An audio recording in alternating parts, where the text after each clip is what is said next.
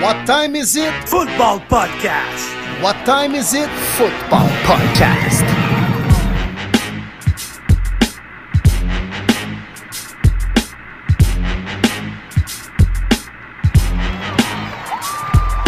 Podcast Premier et les buts est de retour pour une troisième saison. En offensive, David Monsieur Lion Bleu Gilbert, le prof de maths aussi à l'aise avec les chiffres qu'avec les lapsus dans les noms. En défensive, Martin Marty Bronco Saint-Jean, le courtier immobilier aussi actif que Sean Payton avec les agents libres. Et sur la ligne de mêlée, William Willie Browns Boivin, le journaliste aussi réputé que l'histoire des Bruns Cleveland. Êtes-vous prêt en situation de premier et les buts? Yes! On est de retour à premier les buts pour décortiquer cette grande semaine dans le monde du football et la suivante s'annonce tout aussi excitante. Êtes-vous d'accord avec moi, les boys?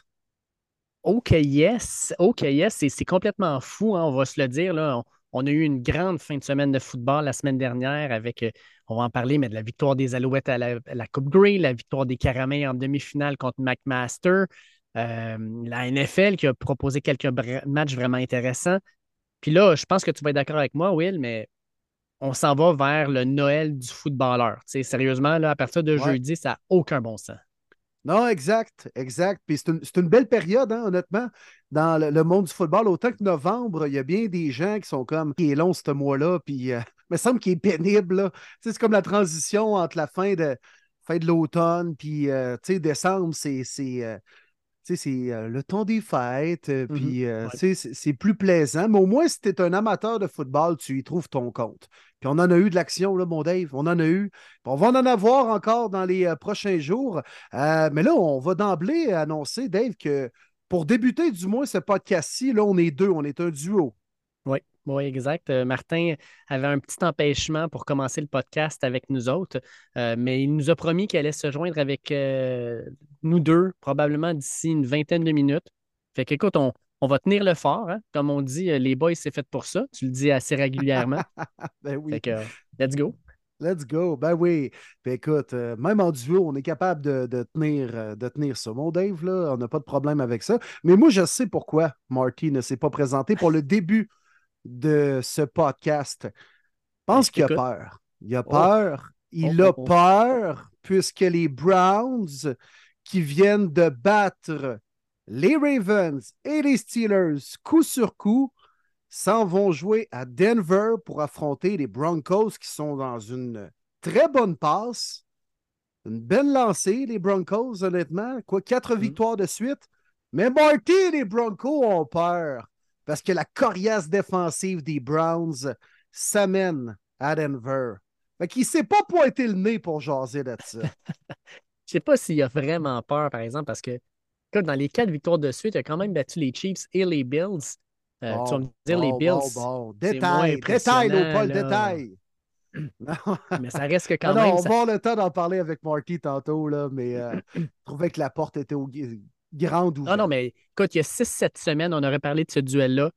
Je pense qu'on se serait dit, bah, ça va nous laisser sur la, notre fin, là, mais c'est rendu un duel d'importance. Là. C'est, c'est pas C'est pas juste un match euh, entre deux équipes qui nous sont euh, chères. Là. C'est, c'est un match entre deux équipes qui ont des aspirations maintenant. Les, les, Broncos se battent pour les séries, vous autres pour la tête de la division. Là.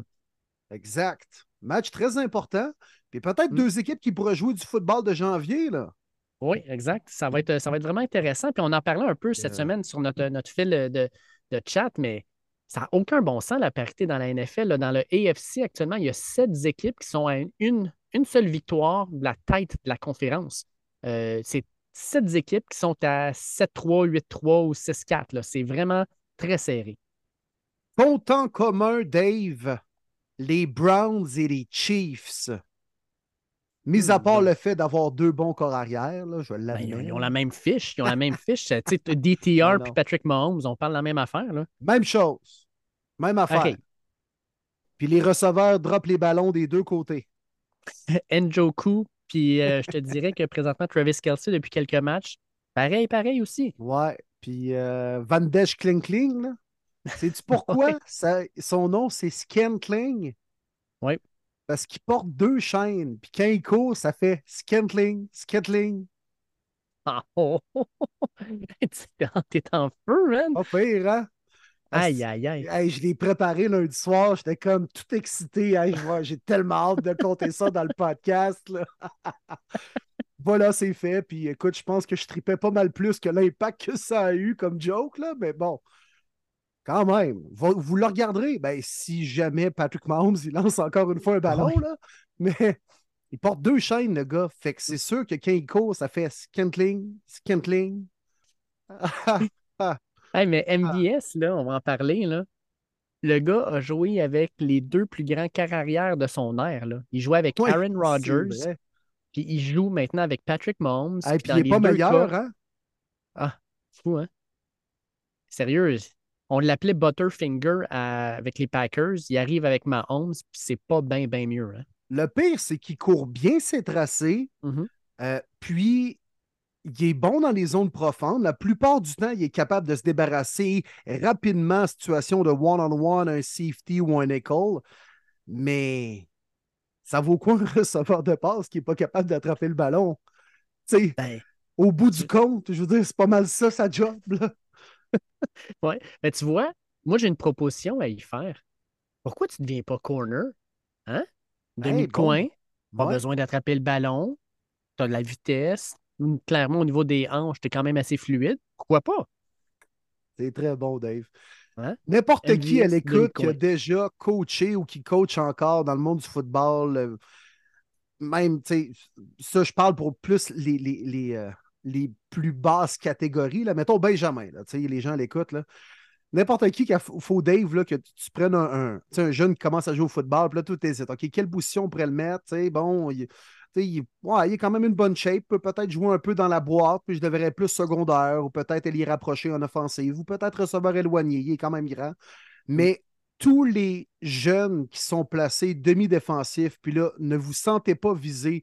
Si le chapeau vous fait, mettez-le. Mais si ce n'est pas le cas, c'est pas de vous que je parle. Mais tout le monde qu'on place demi-défensif, c'est des jeunes qui ont juste pas de main et qui sont pas capables d'attraper un ballon. Puis on dit, ben, va-t'en jouer des billes, man.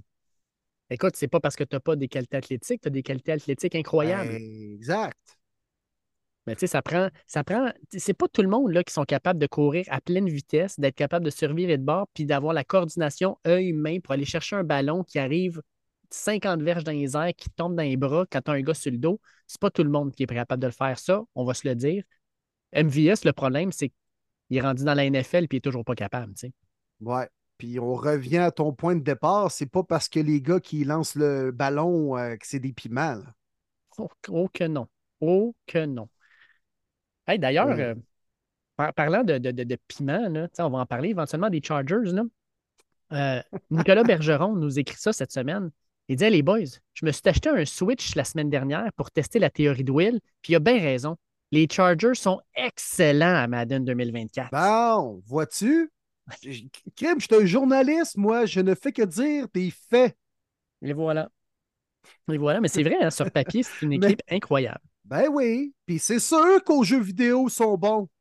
Ben oui. Je comprends que Justin Herbert a un bon overall parce que la mécanique de lancer, puis de la façon que euh, il snap euh, son ballon spin, de la façon qu'il qui, se débarrasse des fois de la pression dans la pochette, mais l'instinct du tueur, puis gagner des matchs de foot comme aller battre les Packers à Green Bay en fin de semaine, il n'est pas capable de le faire.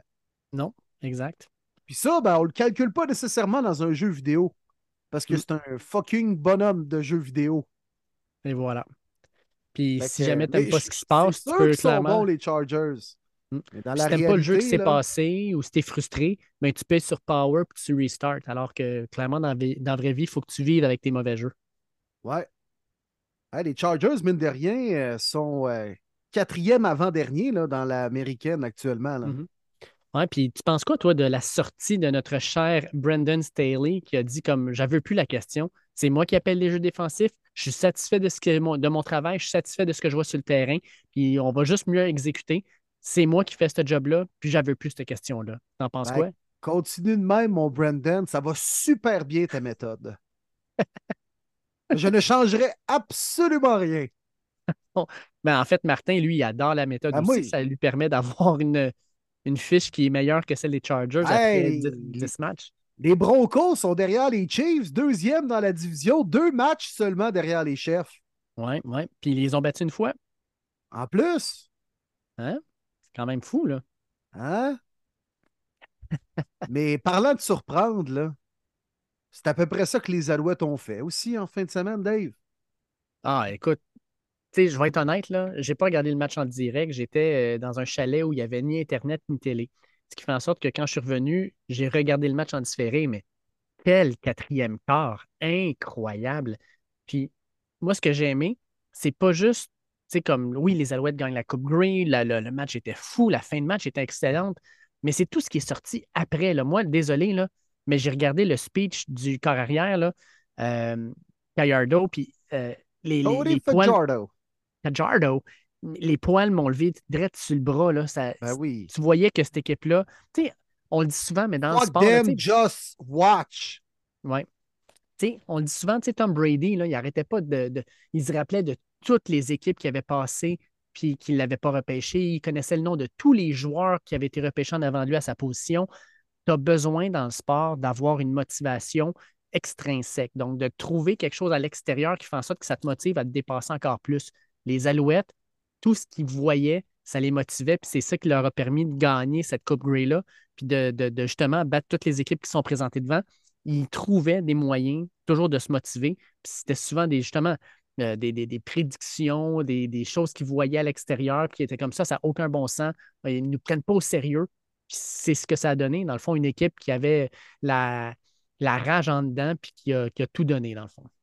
Ouais, puis c'est ce, c'est ce qui fait la différence entre la victoire et la défaite dans le sport professionnel. Une équipe qui est tellement déterminée, motivée, le groupe est, rallié ensemble, euh, ça peut battre bien des équipes talentueuses. Honnêtement, là.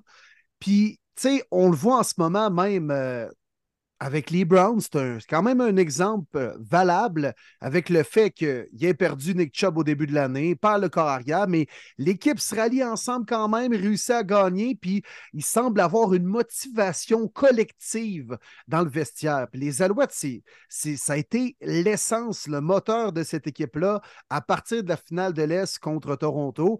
Puis par la suite, il n'y a plus rien qui les arrêtait. C'est rare, Dave, maintenant que je vais parier sur des matchs de foot et tout ça. J'ai comme perdu un peu l'intérêt, puis de l'argent surtout. Sais, pas des grandes sommes, là, honnêtement. J'avais pas des, problèmes. Là. Mais, regarde, t'en parlais de parité tantôt, mais c'était rendu difficile vraiment de faire des parlays à 5-6 équipes, puis de réussir quand même euh, ton, ton bet. Il y avait tout le temps une équipe, puis je me suis comme un peu tanné de ça. Tout ça pour dire que je sentais tellement la victoire des Alouettes que je suis allé mettre de l'argent là-dessus. Un beau 50$. Puis je suis content de l'avoir fait parce que je croyais tellement aux Alouettes, mais juste, juste le fait qu'ils étaient motivés de vouloir shock the world. C'est ce qui s'est produit. C'est ce qu'on a entendu, je pense, aussi à, à la fin du match, hein, le, le fameux Shock the World. La, la, la, la- la- la- Je sais pas, je sais pas de quoi tu fais allusion. Ben, peut-être à ça. On va écouter ça vite, vite. C'est un rêve d'une vie, man. C'est fucking rêve d'une vie quand il coupe de man. Ah, moi, je sais pas quoi dire. Merci à tout le monde, tout le support. Ils ont jamais cru en nous. Ils ont jamais cru en nous, man. Tu regardes partout, c'est écrit en anglais. Tu mettais le guide de TSN, c'est écrit Toronto contre Winnipeg. Tu venais ici, puis parlait juste en anglais. Ils ont jamais cru en nous. Mais tu sais quoi, man? Gardez-le, votre anglais. Parce qu'on va prendre ces coupes-là, on va ramener à Montréal. On va ramener au Québec. Puis on va ramener chez nous. Parce qu'on est fucking champions. Let's go! Wow! Et le goût de défoncer un mur. hein. Hey, c'est... On fait-tu un référendum? Moi, je vote oui. Si let's go PKP. Ah ouais, la fleur de lys. Peinture-moi ça, ça joue. Puis let's go Diane Dufresne, les boules à l'air. Puis ah ouais, par là. Aïe, aïe, aïe. Hey, sérieux, là. Mathieu Prou, là, il Eh commence l'interview, là. Il devait tellement pas s'attendre à ce que ça explose de même. hein. Hey, par chance qu'il dit Hey, je sais pas quoi dire. hein. Au début, il J'aimerais ça, moi, des fois. quoi. J'aimerais ça, des fois, pas avoir par rien chance. à dire comme lui.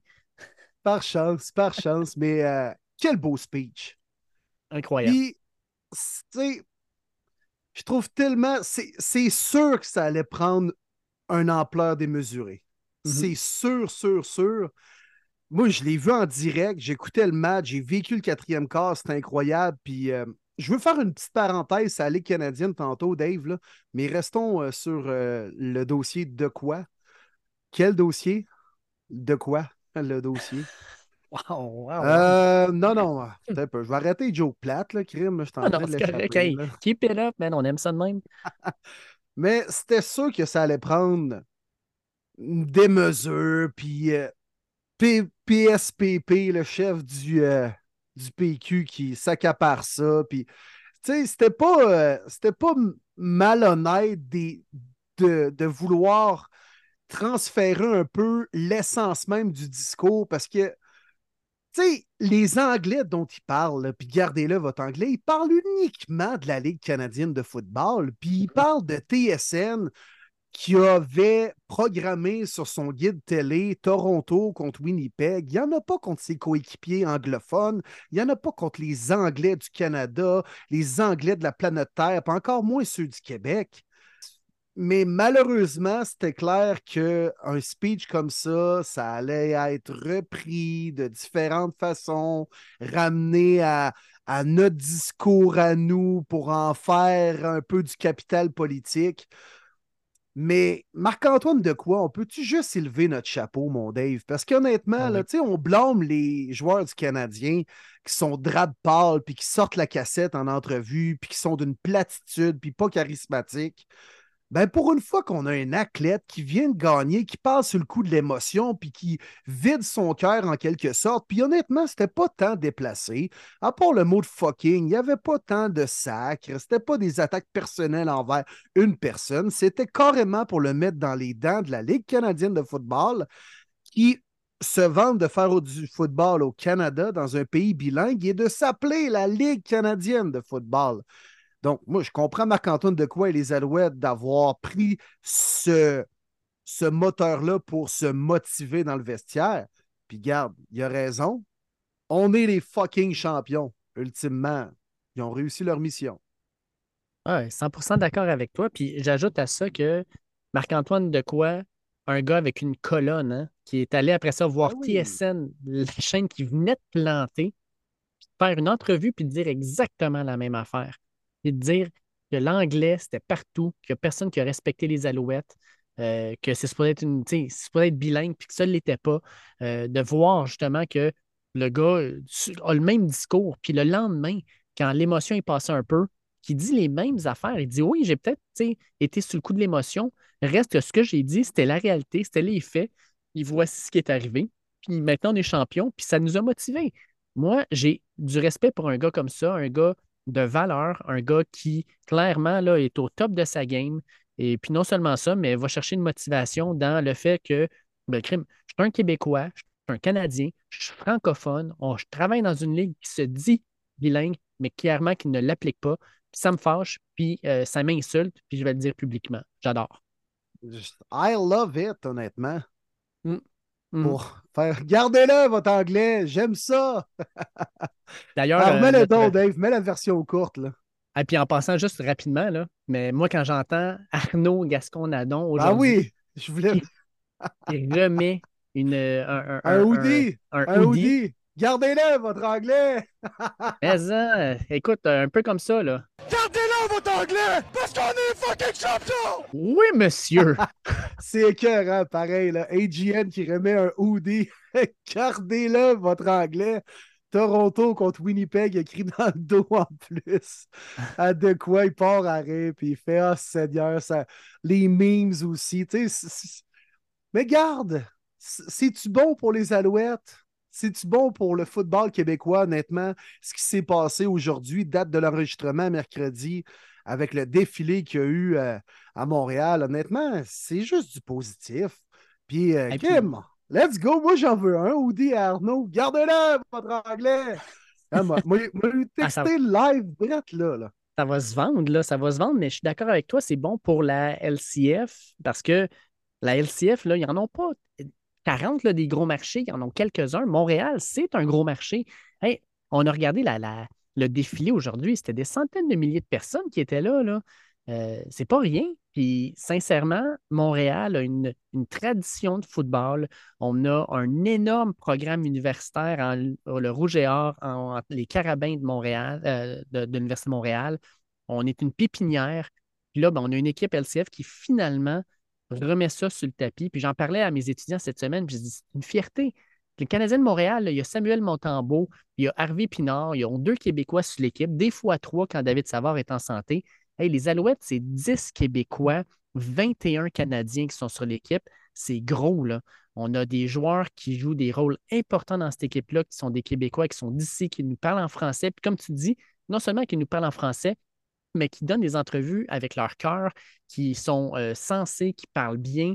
Euh, moi, là, sincèrement, je suis content. Je suis content que les Alouettes reviennent. Je me rappelle des belles années, tu sais, dans le temps de Calvio, Pringle, Cahoon, mais il y avait plusieurs Québécois dans ces équipes-là aussi qui dominaient content de voir que les Alouettes sont de retour. J'espère sincèrement que cette équipe-là, l'an prochain, puis dans les prochaines années, va bâtir sur ce succès-là, puis ça va ramener un peu le buzz autour de l'équipe qu'il y a eu en fin de saison, puis qu'il y avait au début des années 2000. J'adore, j'adore. Puis sais, le speech a de quoi? Ça a moussé aussi la conquête des Alouettes. Là. Lundi matin, tout le monde était au courant que les Alouettes avaient gagné puis qu'il y avait eu un speech relativement légendaire qui avait été dit par un joueur québécois. Puis que tu t'en es parlé en classe avec tes élèves, Dave. Ça en est une belle preuve, honnêtement. Là. Mm-hmm. Ça en est une belle preuve. Regarde, pendant que tu parlais, j'ai écrit à Arnaud. il dit le premier début en barque, on veut des hoodies. Là. Il fait Je pousse fort. On a le hockey de de quoi? Il manque celui de RDS ou pas, avec des bonhommes qui rient. J'adore. Wow. Wow. Ah non, vraiment un beau week-end. Écoute, euh, c'était le fun. C'était vraiment le fun de pouvoir euh, célébrer comme ça. Euh, tu sais, encore là, j'en parlais à mes élèves. Je disais, écoutez, la, dernière fois qu'il y a une équipe championne à Montréal, c'était en 2010, puis c'était les Alouettes. Euh, la dernière fois que les Canadiens de Montréal ont gagné une Coupe Stanley, je, parlais à mes élèves de secondaire 2, puis je leur disais j'étais assis à votre place. J'étais en secondaire 2 quand le Canadien de Montréal a gagné sa dernière Coupe. On a besoin d'équipes championnes pour mobiliser la population, créer un, buzz. Et on l'a avec les Alouettes, on l'a eu dimanche soir. Puis euh, espérons qu'on va en vivre d'autres, des moments comme ça, parce que c'était vraiment le fun. Puis moi, Dave, là, euh, ça fait quand même quelques années que j'en parle. Euh, puis j'en parlais au FM 93 à l'époque, euh, une radio à, Québec. Puis quand même, je me suis fait lancer des tomates. Puis les gens riaient relativement de moi quand j'évoquais ce, dossier-là. Puis tu sais, j'étais un ticoun qui évoquait juste une idée. Là. Pourquoi Québec n'a pas d'équipe de la Ligue canadienne de football? Mmh. avec ce qu'on vient de vivre là, avec les Alouettes, Venez pas me dire qu'on n'aurait pas tripé les gens de la vieille capitale à avoir une équipe championne puis un joueur aussi charismatique que Marc-Antoine Decoy. Venez donc me dire honnêtement que ça n'aurait pas fonctionné. Moi, moi, je suis 100% derrière toi là-dessus. Je veux dire, il y a plein de choses au dossier, là, je comprends, là, puis ça prend des gens intéressés, un propriétaire, probablement même un nouveau stade, mais il me semble que pour moi, c'est un naturel. Puis, ben, je connais bien cette ville-là, Dave, tu le sais, je viens de là, euh, j'habite encore là euh, pratiquement. Euh, les gens de Québec aiment leur équipe, puis aiment le football surtout. Regarde en mm. fin de semaine au Bol d'Or, la plupart des équipes, c'est des, équipes de la vieille capitale de Québec qui ont remporté le gros trophée du Super Bowl québécois. Oui non, mais il y a des bons programmes qui ont poussé un peu partout. Puis bref, les gens à Québec aiment le football. Le Rouge et Or, Tabarouette, c'en est une belle preuve. Puis je pense pas que ça entrera en conflit les deux. Mais moi, je lance ça, puis Québec, là, je suis convaincu que ça pourrait marcher, une équipe de la Ligue canadienne de football. Puis garde la rivalité naturelle que ça créerait avec les Alouettes. Ça serait incroyable. Puis lâchez-moi, le retour des Nordiques, ça n'arrivera pas. Là. là, je sais, là, Éric Girard capote là-dessus. Là. Ça n'arrivera pas. Mais tu veux avoir un sport professionnel, un sport qui ne coûtera pas des centaines de millions de dollars pour les amener. Amène la LCF, amène une équipe à Québec. Puis comme tu le dis, Will, ça va ramener une rivalité Montréal-Québec, ça va mousser le sport à l'intérieur de la province, ça va créer quelque chose de fort, quelque chose d'intéressant. Puis nos programmes de football, mais ça va être juste encore une fois une pépinière encore plus grande pour pouvoir alimenter ces programmes-là. Moi, je, let's go. Hey, let's go. Premier début, là, on pousse ça maintenant. On veut une équipe de la LCF à Québec. Let's go. Hein? On a de quoi, mon Dave? Hein? On va oh se cotiser à la gang, là. On Pas va appeler Randy Ambrosi, là. Puis, euh, non, mais tu sais, je comprends que c'est- facile à, à lancer en l'air de même, vous allez me dire, là, mais honnêtement, ça, ça m'a juste encore plus ouvert les yeux, là, ce qui s'est passé avec les Alouettes là, dans les derniers jours. Clairement, là. Oui. Ah non, écoute, let's go. Let's go. Moi, ce projet-là, euh, je pense que ça serait vraiment une mine d'or à aller chercher euh, puis à développer. J'a- J'adore l'idée. 100% d'accord avec toi, 100% derrière ça d'ailleurs aussi. Puis Québec, euh, la ville, on pourrait-tu pousser vers une ligue qui désire vraiment nous avoir comme concession? Mhm, Exact. Tu sais, au Exact, lieu de se mettre sûr. à genoux là, devant la Ligue nationale, puis ah ouais, par en avant, par en arrière, la bouche ouverte, là. euh, Ah, écoute, c'est ça. On veut avoir quelque chose, puis ça va marcher, là. Ça va marcher. La, la LCF à Québec, ça marcherait solide. Alors, mets-moi donc le speech encore, mon Dave, l'intégrale. Ah, my God. Juste Ah, parce que j'ai l'intégrale, défoncer un mur, là. Ah, je savais- je là, sais hein. que vous l'avez entendu, les gens à l'écoute, mais tabarouette, fallait le mettre au podcast. Ils n'ont jamais cru en nous, man. Tu regardes partout, c'est écrit en anglais. Tu mettais le guide de TSN, c'est écrit Toronto contre Winnipeg. Tu venais ici, tu as parlé en anglais. Ils n'ont jamais cru en nous. Mais tu sais quoi, man? Gardez-le, votre anglais. Parce qu'on va rendre ces coupes-là, puis on va ramener à Montréal. On va ramener au Québec. Puis on va ramener chez nous. Parce qu'on est les fucking champions. Let's go! Wow. Ah, ben écoute, on va faire un, on va faire un genre de, de switch de la LCF. On va revenir un peu à la. Attends un peu, je Ah. veux juste finir une parenthèse là-dessus, Ah, mon. Dave. là. Euh, je voulais juste dire, euh, parce qu'on on était peut-être supposé le recevoir au podcast euh, ce soir, mais euh, mon chum Philippe Gagnon, qui est euh, garde à gauche pour euh, les Alouettes, qui a remporté sa première Coupe Grey en carrière. Puis là, bon, aujourd'hui, euh, c'était le, le défilé, il s'est emporté un peu. Finalement, il me répond en fin de journée Ah, je devrais être bon pour vous jaser ce soir sur le podcast. On a de co Casino de Montréal jusqu'à 8-9 heures. Je devrais être capable de me libérer. J'ai dit Ah, bon, peut-être juste un 5, 10, 15 minutes. Là, finalement, il fait Hey, salut, salut, mon homme, désolé, là, avec le défilé aujourd'hui. Je suis parti en boisson beaucoup trop tôt. Va falloir se reprendre une prochaine fois, les boys. J'ai fait C'est la meilleure excuse, mon Phil. Profites-en, enjoy.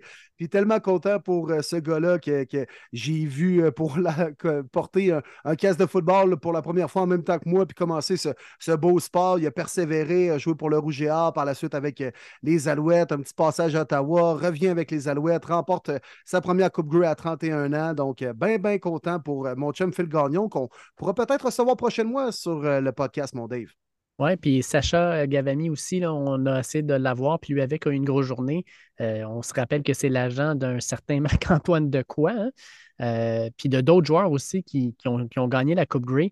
Fait que lui, aujourd'hui, grosse journée avec le défilé aussi. Fait qu'on va essayer de l'avoir aussi dans les, les- probablement la, semaine prochaine là, euh, sur, la- sur le podcast pour avoir euh, ses impressions. Puis à ce moment-là aussi, ben, on aura le résultat de la Coupe Vanier où les Carabins vont jouer. Euh, fait que crime, on pourrait encore avoir quelque chose de vraiment intéressant. Belle victoire des Alouettes. Ouais. Belle victoire. Hey, on, change, on change de registre. Puis avant Ouais. de rentrer dans la NFL, question de Jean-Philippe Côté. Moi, les boys, j'ai une question technique pour vous que je veux vous poser depuis longtemps. Comment se passe l'enregistrement du podcast? Vous commencez à quelle heure? Vous buvez quoi? Vous finissez à quelle heure? Qui fait le montage? Bref, je serais curieux de vous entendre comment vous gérez ce fameux podcast-là. Ah, c'est cool. Hmm. Merci pour la question, JP. Honnêtement, euh, écoute, puisqu'on a une question là-dessus, on va en parler, mon Dave. J'espère Ben oui, que ça va intéresser les, intéresser les, les gens à l'écoute aussi pour euh, savoir qu'est-ce qui se passe dans les coulisses de premier début. Parce Oh, qu'il s'en passe des affaires. Hein? Oh my God, c'est terrible. Ben écoute, euh, Vas-y, on- je te. Ben, on, on- on est toujours à la recherche, dans le fond, de- du meilleur intervenant dans la semaine où est-ce qu'on enregistre. Fait que d'habitude, le lundi ou le mardi, gros max, on regarde ce qui s'est passé dans la fin de semaine, on regarde ce qui s'en vient, puis on se demande justement en groupe qui devrait être l'intervenant cette semaine. Fait que cette semaine, pour nous autres, c'était Sacha ou ton chum Phil. Malheureusement, ça n'a pas, pas fonctionné. Euh, mais pour nous autres, c'était- clair. là, avec la victoire des Alouettes, c'était vers ça qu'on s'en allait. Il y a deux semaines qu'on a eu Rémi Giguère, mais c'est parce que crime, euh, on avait le match euh, rouge et or contre les Carabins. Fait qu'on pense à ça en début de semaine. Euh, le matin même de l'enregistrement, on va les publier sur les réseaux sociaux, dans le fond, les questions qu'on va recevoir. Euh, on se rappelle que la première année, les, questions, on en avait peut-être trois, quatre. Là, on est rendu à plus d'une quinzaine, vingtaine par épisode. on reçoit les questions, on les trie, on les place. Ça nous donne une bonne idée d'où est-ce qu'on s'en va aussi. Si tu veux continuer, Will, t'embarques quand tu veux. Oh oui, ben écoute, je te, je te, laisse aller, ça va bien jusqu'à présent, man. C'est carrément tout le processus vers le podcast, man. Oui, oui. Fait qu'on commence à enregistrer euh, normalement à 21h le mercredi soir. Exact. Ça, c'est euh, notre heure. 21h. Hein? Ben, moi puis Marty, on termine un peu plus tard de travailler. Lui, Dave, il est craqué comme, comme, un, comme un homme à 20h15 à peu près. Là. Mais euh, nous autres, c'est ça, on termine un peu plus tard. Moi, souvent, je suis ça pour pratiquement après 20h. Donc, par la suite, on arrive à 21h et on commence à enregistrer le podcast. Oui, exact. Puis on enregistre, il euh, faut comprendre, on enregistre à distance parce que les trois, on habite dans trois régions différentes. Moi, je suis sur la rive nord de Montréal. Euh, Martin est dans la région de Joliette. Puis Will, ben, tu es à Rivière-du-Loup. Exact. On n'a pas bien, le choix de faire ça à distance. Fait non. on ne se connecte pas à mi-chemin à tous les soirs, les mercredis, pour faire ça. Non. écoute, ça serait cool, mais malheureusement, ce n'est pas le cas. Euh, on a tout notre petit setup, je crois, chacun de notre côté, avec un mm-hmm. petit studio maison. Euh, toi, Dave, man, raconte-nous même où est-ce que ah. tu fais ça. Écoute, mais moi, ça a toujours été une drôle d'histoire parce que euh, ma, fille, qui a maintenant 12 ans, avait des problèmes de sommeil. Fait qu'il fallait pas que je fasse beaucoup de bruit. Fait que les premières, euh, la première saison, en fait, j'enregistrais, j'avais comme un, un cabanon, puis j'avais construit une genre de cabane à côté. Fait que je faisais le podcast de ma cabane. Le problème, c'est que la cabane n'est pas chauffée. Puis ben, le football, ça commence au mois de août, fait qu'on est quand même bien. Mais quand on termine les dernières, la, saison, avril-mai, ça veut dire qu'on est passé à travers l'hiver. Fait que pour vrai, j'avais une petite chaufferette portative, j'étais dans ma petite cabane, il pouvait faire moins 30 à l'extérieur, probablement moins 10 dans ma petite cabane, puis j'enregistrais dehors. Euh, je me suis rendu compte qu'à un moment donné, je ne pouvais pas continuer. Fait que dans ma maison, je me suis rendu compte que dans mon sol, oui, j'ai un, genre de petit garde-robe euh, euh, un peu plus grand, là, avec l'espace de rangement. Fait que je m'installe dans mon garde-robe qui mesure Écoute, ça doit être à peu près 7 pieds par 8 pieds, c'est tout petit. Euh, avec, euh, j'ai, tout le, les, j'ai des tringles avec euh, tous les, manteaux d'hiver, puis le stock de, de, ski, puis de skateboard, puis etc. Là. Fait que j'enregistre là-dedans. Fait que je suis dans un garde-robe, puis c'est là que j'enregistre tous les mercredis soirs de 9h à minuit. Mais c'est pas pire avec tes manteaux et tout ça. C'est comme si c'était une petite salle insonorisée, tu sais. Ouais, c'est l'idée parce que justement, comme ça, mes enfants qui sont juste au-dessus de moi n'entendent pas grand-chose. Ah, c'est pas pire, hein? Oui, oui. C'est Toi, ton boss? Ah, moi, je set up mon micro sur euh, la table de cuisine avec mon ordi devant moi, puis euh, mon micro avec mon bras, là, tu sais, je, je, je, le place tout juste à côté. Euh, ben, je le pin, si on veut, là, à côté de la table, puis j'installe le bras devant, devant ma bouche pour pouvoir parler devant le micro. Là. Ça ressemble à ça. Mais ouais, moi, c'est à la table de la cuisine, là, dans, mon, appart. Là. Puis Martin qui va se joindre à nous incessamment, lui, je sais qu'il fait ça dans euh, son sous-sol, tranquille. Il a son petit setup lui avec. Puis la question euh, la plus importante, c'est, man, on, boit quoi, nous, quand on fait un podcast? Ouais. Toi, qu'est-ce que tu bois, mon Dave? Moi, j'ai toujours une petite bière. Moi, vous le savez, je suis un gars de épiché à 10 piastres avec Cadorette. C'est devenu un running gag du podcast. Euh, moi, je suis un gars de bière. Donc, euh, je bois toujours euh, ce que je joue dans le frigo. Fait que ça dépend. Je n'ai pas toujours la même sorte. Mais je commence souvent, c'est ma première bière de la soirée, là, quand on commence à enregistrer à 21h. je peux en boire trois à peu près. Des fois, ça peut, peut être une soirée euh, avec le coude un peu plus haut, mais tu sais, je me rends rarement à plus que 5. Ah, écoute, tu sais, des fois, vous écoutez la fin du podcast, vous dites, my God, on dirait qu'ils font plus de lapsus que d'habitude. Vous comprenez maintenant pourquoi. Exact. Il est rendu tard, puis j'ai une couple de bière derrière la cravate. Ouais, écoute. Euh, ça.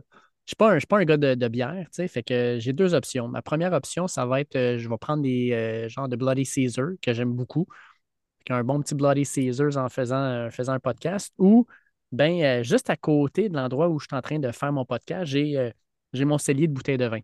Fait que je m'en ouvre une tranquille, puis je vais prendre un petit verre de vin en même temps. Puis d'habitude, ben, j'ai toujours un café ou un thé aussi, question de me starter parce que tabarnouche, euh, pas toujours facile de mercredi soir, là, closer ça à minuit, là, puis le lendemain matin, debout à 6 heures pour pouvoir aller enseigner. Là. J'ai besoin d'un petit coup de main de temps en temps pour me starter, mais je le suis toujours une fois qu'on est parti. Ouais, non, exact. Souvent, c'est c'est pas mal ça qui arrive quand on se connecte les trois à, mettons, 20h55. On est. Puis comment ça va, les boys? Ah, pas pire, pas pire, fatigué un peu. Là, whoop, on start le podcast, puis la machine se met en marche, puis euh, là, on est parti. On est parti. Moi, dès que je décapsule ma première bière, habituellement, ça va bien aller après. Écoute, moi, vous le savez, à 8h15, je vous écris toujours sur Messenger. Quand est-ce que vous êtes prêts, les boys? Moi, je suis prête. Vous êtes comme, hey, le gros, calme-toi. Là. Moi, j'aime pas encore manger. Là. Je suis pas revenu à la maison. OK, OK, je vais me calmer. Là. Puis là, je suis dans mon garde-robe tout seul. Je suis comme, tabarnouche, il me reste 40 minutes. Surtout, il faut dire que toi, tu manges du maudit popcorn. Ouais, ouais. Ça, c'est mon classique. La, plupart du temps, t'en as-tu présentement? Là? Non, non. Cette semaine, j'en ai pas fait. Bon, euh... maudite bonne affaire, ça. Ben... enfin, une bonne décision prise de la part de David Gilbert. Merci, merci. Parce que je parlais euh, du fait de prendre pour les Lions Bleus, là, quoi qu'actuellement, je vais te lever mon chapeau. J'adore ma décision à date. Le, gag, euh... t'es encore à ce que je fais des mauvais gags ce soir. C'est l'enfer. Dave, lance-moi des tomates virtuelles. Trouve-toi une deuxième bière. Pathétique. Ouais, je suis rendu là. Aïe, aïe, aïe. Puis on euh. demandera, quand Martin se connectera, on lui demandera justement, euh, lui, qu'est-ce qu'il boit, qu'est-ce qu'il consomme en fait lors de nos fameux podcasts. Euh, quand, il se connecte, on lui demandera. Qu'est-ce qu'il consomme? Dis même. Hein? Il, y a la, seringue ici, puis le papier à rouler, puis. Ben non, ben non, ben non. Ouais. Puis pour le montage, ben c'était la dernière partie, c'est moi qui fais le montage en fait. Fait que si jamais il y a des erreurs, lancez-moi des tomates, pas de trouble. Je sais que des fois ça arrive. Il euh, faut comprendre que dans un podcast qui dure 3 heures, 3 heures et quart, qui se termine à enregistrer à minuit le mercredi soir, je me lève à 6h30, il faut que je fasse le lunch de mes enfants, que je mange, que je les amène à l'école. Ça me donne, surtout là, on commence à les publier à 8 h le matin, euh, ça me donne à peu près un 30-40 minutes pour faire mon montage. Il y a certains épisodes, des fois, il y a plus de montage à faire parce que, bon, je euh, je sais pas, moi, on a dérapé un peu plus, on a des problèmes techniques. Ben là, c'est sûr que je roule un peu plus. Puis des fois, ça m'arrive effectivement d'oublier de, couper quelque chose ou comme euh, je pense que c'est la semaine dernière, j'avais dit qu'on allait mettre un clip, on ne l'a jamais mis. Ça fait comme un peu bizarre, mais ça arrive. Euh, puis je m'en excuse, sincèrement. Ah, Seigneur de tabarouette, que c'est inadmissible. je le sais, je le sais. au salaire que je suis payé, je devrais être capable de faire ça comme il faut. Honnêtement, au salaire qu'on te paye, Dave, faire le montage. Là. Mais ça, c'est combien déjà? Ah, c'est euh, beaucoup de zéros. Ah, ben oui, beaucoup de zéros. Euh, mais le problème, c'est qu'il n'y a pas de chiffre en allant des zéros. Hein, on, fait ça pour, on le fait ça pour le fun, pour ceux qui ne le savent pas. on n'est ben pas riche avec ça. On fait ça parce qu'on aime ça écoute, ça commence quand même à lever, puis euh, on a des bons commentaires à gauche, à droite, il y a des belles choses qui, se produisent. On va aller voir un match d'NFL avec des tripeux du podcast et des gens de Victoriaville dans deux semaines à New York. Donc, euh, tu sais, il y a des choses qui se passent avec le podcast, mais vous le savez que, écoute, les trois, on ne gagne pas notre vie uniquement à jaser de football les mercredis soirs. Pas qu'on n'aimerait pas ça. Mais euh, mm-hmm. c'est la réalité. On fait ça pour la passion, mais on ne sait pas où ce que ça va nous mener à m'emmener aussi, là, par contre. Là. Non, puis pendant qu'on parle de ça, on a un, un, troisième amigos qui vient de se connecter avec nous autres, un certain Martin Saint-Jean. Monsieur Saint-Jean, comment allez-vous? Messieurs, comment allez-vous cette semaine? Hey. Quel, euh, quel week-end victorieux nous avons vécu. Oh my God. Les hein? boys! Deux en deux depuis deux semaines. Incroyable. Je ne sais pas, il se passe de quoi. Il se passe de quoi, mais moi, je sais pourquoi tu n'étais pas là, par contre, pour le début du podcast, Marty. Oh, je t'écoute. T'avais peur, hein, de jaser euh, des Broncos qui s'amènent, euh, des Browns qui s'amènent à Denver. Ah, ben non, j'avais tellement peur, hein? Tu dis, ah, ben tabarouette. Je ne saurais ben pas quoi dire à mon chum Will. Il y a tellement une bonne défensive. Mais voyons donc. J'étais assez content d'être à l'heure parce que euh, il va rester des prédictions à faire dans le show. Fait que c'est sûr qu'on va se gâter là, mon Will. Oh ah oui. Ah oui. Sors tes gunbox, mon chum, je suis prêt là. Je vais être l'arbitre, les boys. Je vais être l'arbitre, je, vais, être le médiateur dans votre situation. Ah oui. Amène ton lunch, on va en débattre jusqu'à demain matin. Là. Il y a aussi les Broncos vont emprunter les Lions dans 3-4 semaines. Fait que. Euh, all good. All on va commencer à, à jaser nous autres. Hey, Martin. Ça on répondait à une question avant que tu arrives, parce qu'il y en a un qui nous a demandé une question technique sur comment on faisait le podcast, puis comment tout ça roulait. Il y a une question où Will et moi, on a répondu. Il manque juste ta réponse. Qu'est-ce que tu bois lorsqu'on fait le podcast? Ah, les boys, je pense que j'ai même pas besoin de le dire. Répondez à ma place, je suis sûr que vous le savez. Roman Coke. Rum Coke, baby. Roman Coke! Ouais. Vous connaissez bien les chums. Ouais, j'aime bien ça. Je suis un gros fan de rhum. Je sais que c'est bien du sucre, je devrais pas, mais c'est mon petit dada côté alcool. J'étais plus bière il y a plusieurs années. Mais euh, non, je suis plus rendu gin, rhum, mais surtout rhum. Euh, on, a, on a partagé d'ailleurs une bonne bouteille ensemble à Atlanta, les boys. Mhm. Euh, oui, c'est mon petit dada. Le mercredi soir, j'aime bien ça, prendre mon petit rhum and coke quand j'en ai de foot avec vous autres. Yes, sir. Toujours plaisant. Fait que content que tu sois de retour avec nous autres. Euh, Ben pour oui, hey, désolé pour ce petit retard, les boys. Un horaire de fou, c'est ce qui arrive. C'est correct, mais regarde, on a fait le tour euh, de, de- de la victoire des Alouettes. On a répondu à une ou deux questions, mais là maintenant, euh, écoute, euh, ça te tente, on peut parler encore de une ou deux questions avant d'embarquer dans nos, euh, notre analyse de la semaine 11. C'est comme vous voulez, les boys. Moi, je suis prête, peu importe où est-ce qu'on s'en va. T'es prête avec ton maudit popcorn, hein? Oh, mais là, je te l'ai dit, j'en ai pas cette semaine. Je suis peut-être un peu en manque, là, je sais pas. Bon. Bonne décision. ah non, ben c'est. euh, écoute, on est ouvert à tout, là. Vas-y, mon Dave, là, pour. euh, OK, parfait. Comment tu vois ça, Marty? Ouais, moi, c'est parfait comme ça. OK, On y ben, va de écoute, même, on y va avec une couple de questions. Euh, Carl Brochu nous pose la question suivante. Quel type de défensive préférez-vous? Un 4-3 ou un 3-4 et pourquoi? Merci.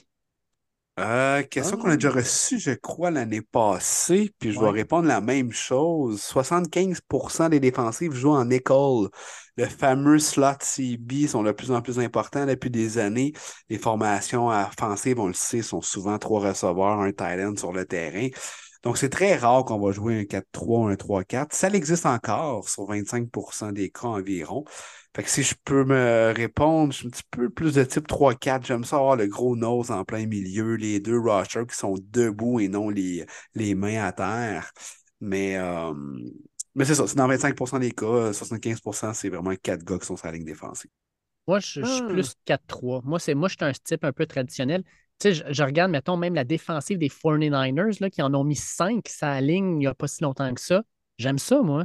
J'aime ça des gars de ligne avec les deux mains, sa- les deux mains dans, la terre, esprit dans le gazon, puis qui te regardent en voulant t'arracher la tête. Euh, puis les linebackers en arrière, comme euh, justement là, un Fred Warner qui se promène, puis qui est plus maraudeur, qui, regarde ce qui se passe, puis qui s'ajuste, euh, qui peut couvrir, qui peut, qui peut blitzer, puis tout. Moi, j'adore ça, les, les quatre gars en avant.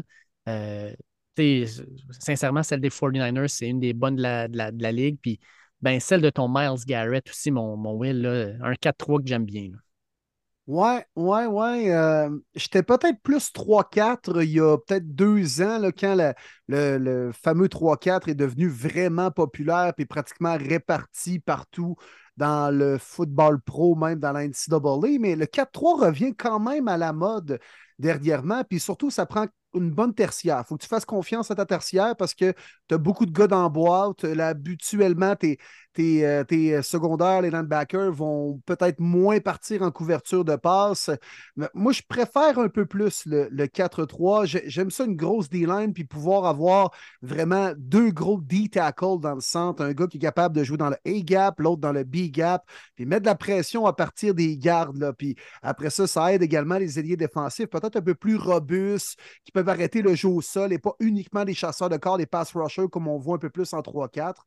Fait que euh, moi, je vais dire, euh, je vais dire une 4-3, mais, mais ça prend vraiment le coordonnateur défensif pour être capable de bien utiliser ton système, tes chevaux et tout ça. Donc, euh, le, le coordonnateur doit vraiment arriver avec son style défensif à lui parce qu'il y a, y, a, des fois où, admettons, moi, Joe Woods avec les Browns, il y a deux ans, il est arrivé, lui, c'est un gars de 3-4, puis on lui a imposé une 4-3. Fait que t'es un peu moins à l'aise là-dedans, mais euh, je vais privilégier un peu comme Dave le old school. Maintenant, question de euh, Joël Chevary qui nous demande quel club présentement hors du portrait des séries ont le plus de chances d'y accéder selon vous? Let's ride?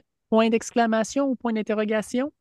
Ah, lâchez-moi, let's ride. Ça fait un an, on n'en parle plus, on passe à d'autres choses. S'il vous plaît, de ce slogan merdique. Euh, bonne question, très bonne question parce que, ouf, euh, il y a beaucoup de choix. L'équipe, c'est tellement serré, surtout dans l'américaine. Je pense pas qu'on va dire une équipe de la nationale, les gars. Je serais surpris en tout cas. Hmm. Euh, pour Ben, ma moi, je vais, en dire, je vais en part. dire un. Je vais en dire un, une équipe de la nationale.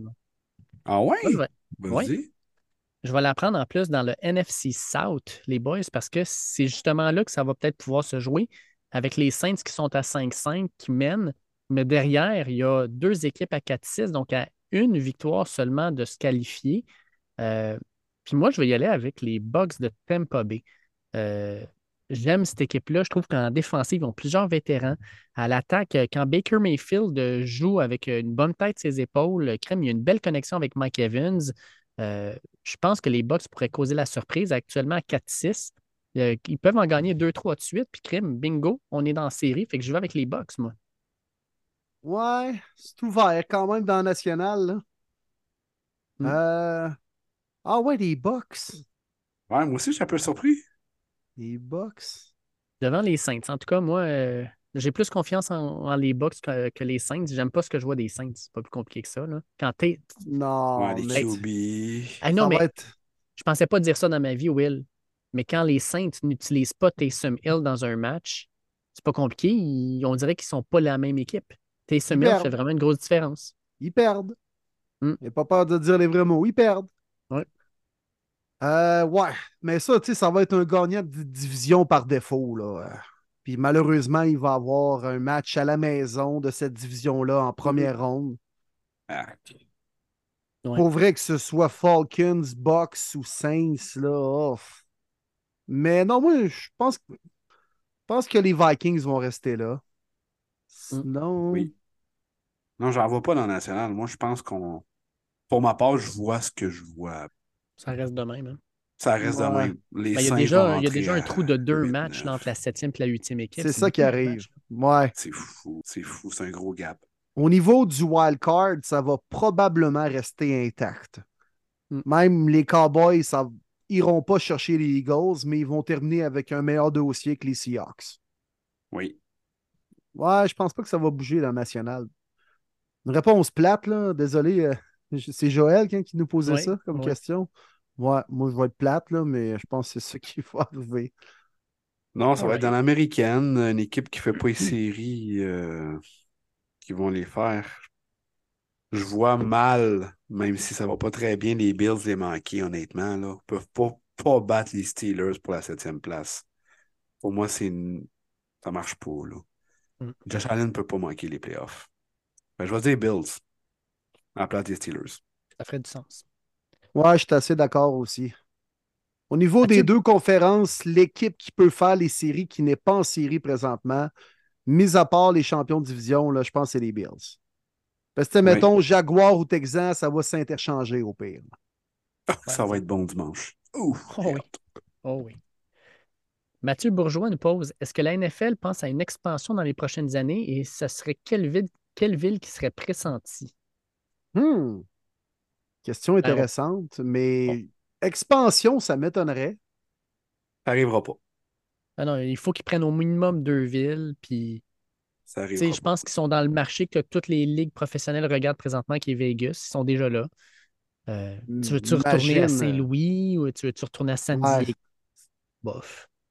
Je pense que c'est les deux villes les plus probables à recevoir à nouveau une concession de la NFL. Mhm. Les Chargers de San Diego, sérieux, là. Faut que ça retourne là. Bon, oui. Ben, écoute, ça n'a pas de bon sens. là. Ils n'ont aucun, C'est aucun ridicule. avantage du terrain. C'est ridicule. Ouais. Puis, tu sais, sinon, ça serait Faut de l'international, mais si on va international, Ouais, j'y crois pas. à ça. Mexico, Non, j'y crois pas, ça. moi non plus. Puis on va-tu vraiment expansionner une ligue alors qu'en ce moment, on, on dit aux quatre coins de la planète NFL que les carrières sont mauvais puis tout ça? Puis là, on va avoir Non, deux pas- équipes de plus avec quoi? Six nouveaux corps arrière? Ben, tiens, Non. si on parle des corps arrière, Marc-André Bergeron nous demandait de faire notre top 10 des corps arrière à cette position actuellement. Si on devait gagner un match, quel corps arrière on prendrait? Ah, intéressant. Présentement, Oui, top présentement, 10 pour gagner un match. pour gagner un match. OK. Pour gagner un match. Tu sais, je pense qu'on va mettre Mahomes numéro 1. Moi, en Ben, cas, écoute, euh, oui, mais c'est moins sûr. euh, c'est moins une réponse facile que ce l'était il y a un an, puis même il y a euh, un mois. Ça, je suis d'accord. Oui. Je suis d'accord, mais tu sais, moi, c'est qui tu placerais en avant de lui actuellement. Puis les, les choix sont bien, mais pas mieux. Non. Euh... Écoute, Jalen Hurts, il gagne ses matchs. hein. Oui, oui. Jalen Hurts, pour moi, c'est. OK, Mahomes 2, moi Hurts deuxième, honnêtement. OK. Troisième, je prendrais Brock Purdy. Ah ouais, pour gagner. Ah, un match. ouais. Oh, là, tu me Ouais. surprends. Un match? Un match. Tu prends Purdy, Ouais. un game manager. À regarder ses stats des deux derniers matchs. Ouais, ça, oui, là, ça, je suis d'accord, mais ça me surprend que tu le prennes aussi haut. Moi aussi, je suis surpris. Ben, présentement, là, Ben, à la présentement, semaine moi, 11, moi, je mettrais Tua en avant de lui. Je pense en ouais, c'est des choix arrière. personnels. Ben oui. Dak Prescott, Oh, ça, je suis pas sûr que j'irais là, par exemple. Pas pour gagner un match. Ben, ça dépend c'est qui ton adversaire. S'il est à Brage, t'es correct. Ben, même chose avec Tua, tant qu'à ça. ouais, mais Ouais, même chose avec toi. c'est dur les carrières cette année. C'est pour ça là, que moi, j'ai l'impression qu'un top 10 présentement peut tellement être différent de, de personne en personne. là. Puis Mais en oui. considérant les blessures, là, tu sais, un Parce que c'est moins une évidence. ça. Là. Ben oui, Joe Burrow, c'est moins une évidence. Là. Ouais. C'est- quoi le top 5 rapidement de même? Là? Mettons dans l'ordre ou le désordre. Tu Live. sais, Ouais, Josh Allen, il est-tu là présentement? Là? Je pense pas. Là. Ben, je le mettrais peut-être. Moi, je pense que Josh Allen, si tu le mets dans un match où il doit absolument gagner, c'est un gars qui va plus courir le ballon puis qui va mettre plus ses qualités athlétiques de l'avant. Je pense que souvent, on essaie de protéger Josh Allen dans des il y a matchs beaucoup plus de si faciles. dans ce que tu dis. Là. Oui, mais tu veux gagner un match, mets-les dans les mains de Josh Allen, puis fais-les courir le ballon, fais-les lancer quand c'est important. Euh, puis il va être, tu il l'a montré par le C'est passé. le il gars qui a lancé le plus d'interceptions dans la NFL depuis 2018. là. Oui, mais regarde euh, ses matchs en série, il n'a jamais été atroce. Là. Euh, il fait quand même un travail admirable. Là. Puis, l'an dernier, si oui, on... excellent que ça non plus en série. Là. ben, contre les Bengals l'an dernier, ils se sont fait planter, mais c'était pas de sa faute. Là. La défensive des Bills a juste été capable de ne pas arrêter Joe Barrow du tout. Là. Euh, ça a surtout été ça. mais Josh Allen n'a pas encore gagné les gros matchs, puis vraiment nous prouver qu'il pouvait être peut-être être meilleur que Mahomes, puis que, il fait partie de l'élite, mais moi j'ai des réserves, surtout sur cette année là, en plus avec ses performances. là. Ben, regarde, juste à l'extérieur du top 5, puis Martin, tu vas peut-être sauter, mais moi, je mettrais Russell Wilson actuellement. Ou peut-être même dans le top 5. Il y a des super stats. C'est un gars qui a gagné le Super Bowl, qui a de l'expérience. Moi, présentement, j'aime ce que je vois de sa part. Là. Crème, les Broncos jouent du bon football, puis ben, c'est Russell qui mène le bateau actuellement. là. Ouais, mais c'est un game manager, par exemple. Mais qu'est-ce qui est grave avec Russ, c'est qu'il il te ressort la dernière drive du quatrième quart pour aller chercher la victoire. Ça fait deux, trois games de suite que c'est ça. Mais tout le long pour se rendre là, c'est juste un game manager. Il fait pas de revirement, mais il va pas chercher beaucoup de first down. Ben, je le sais pas.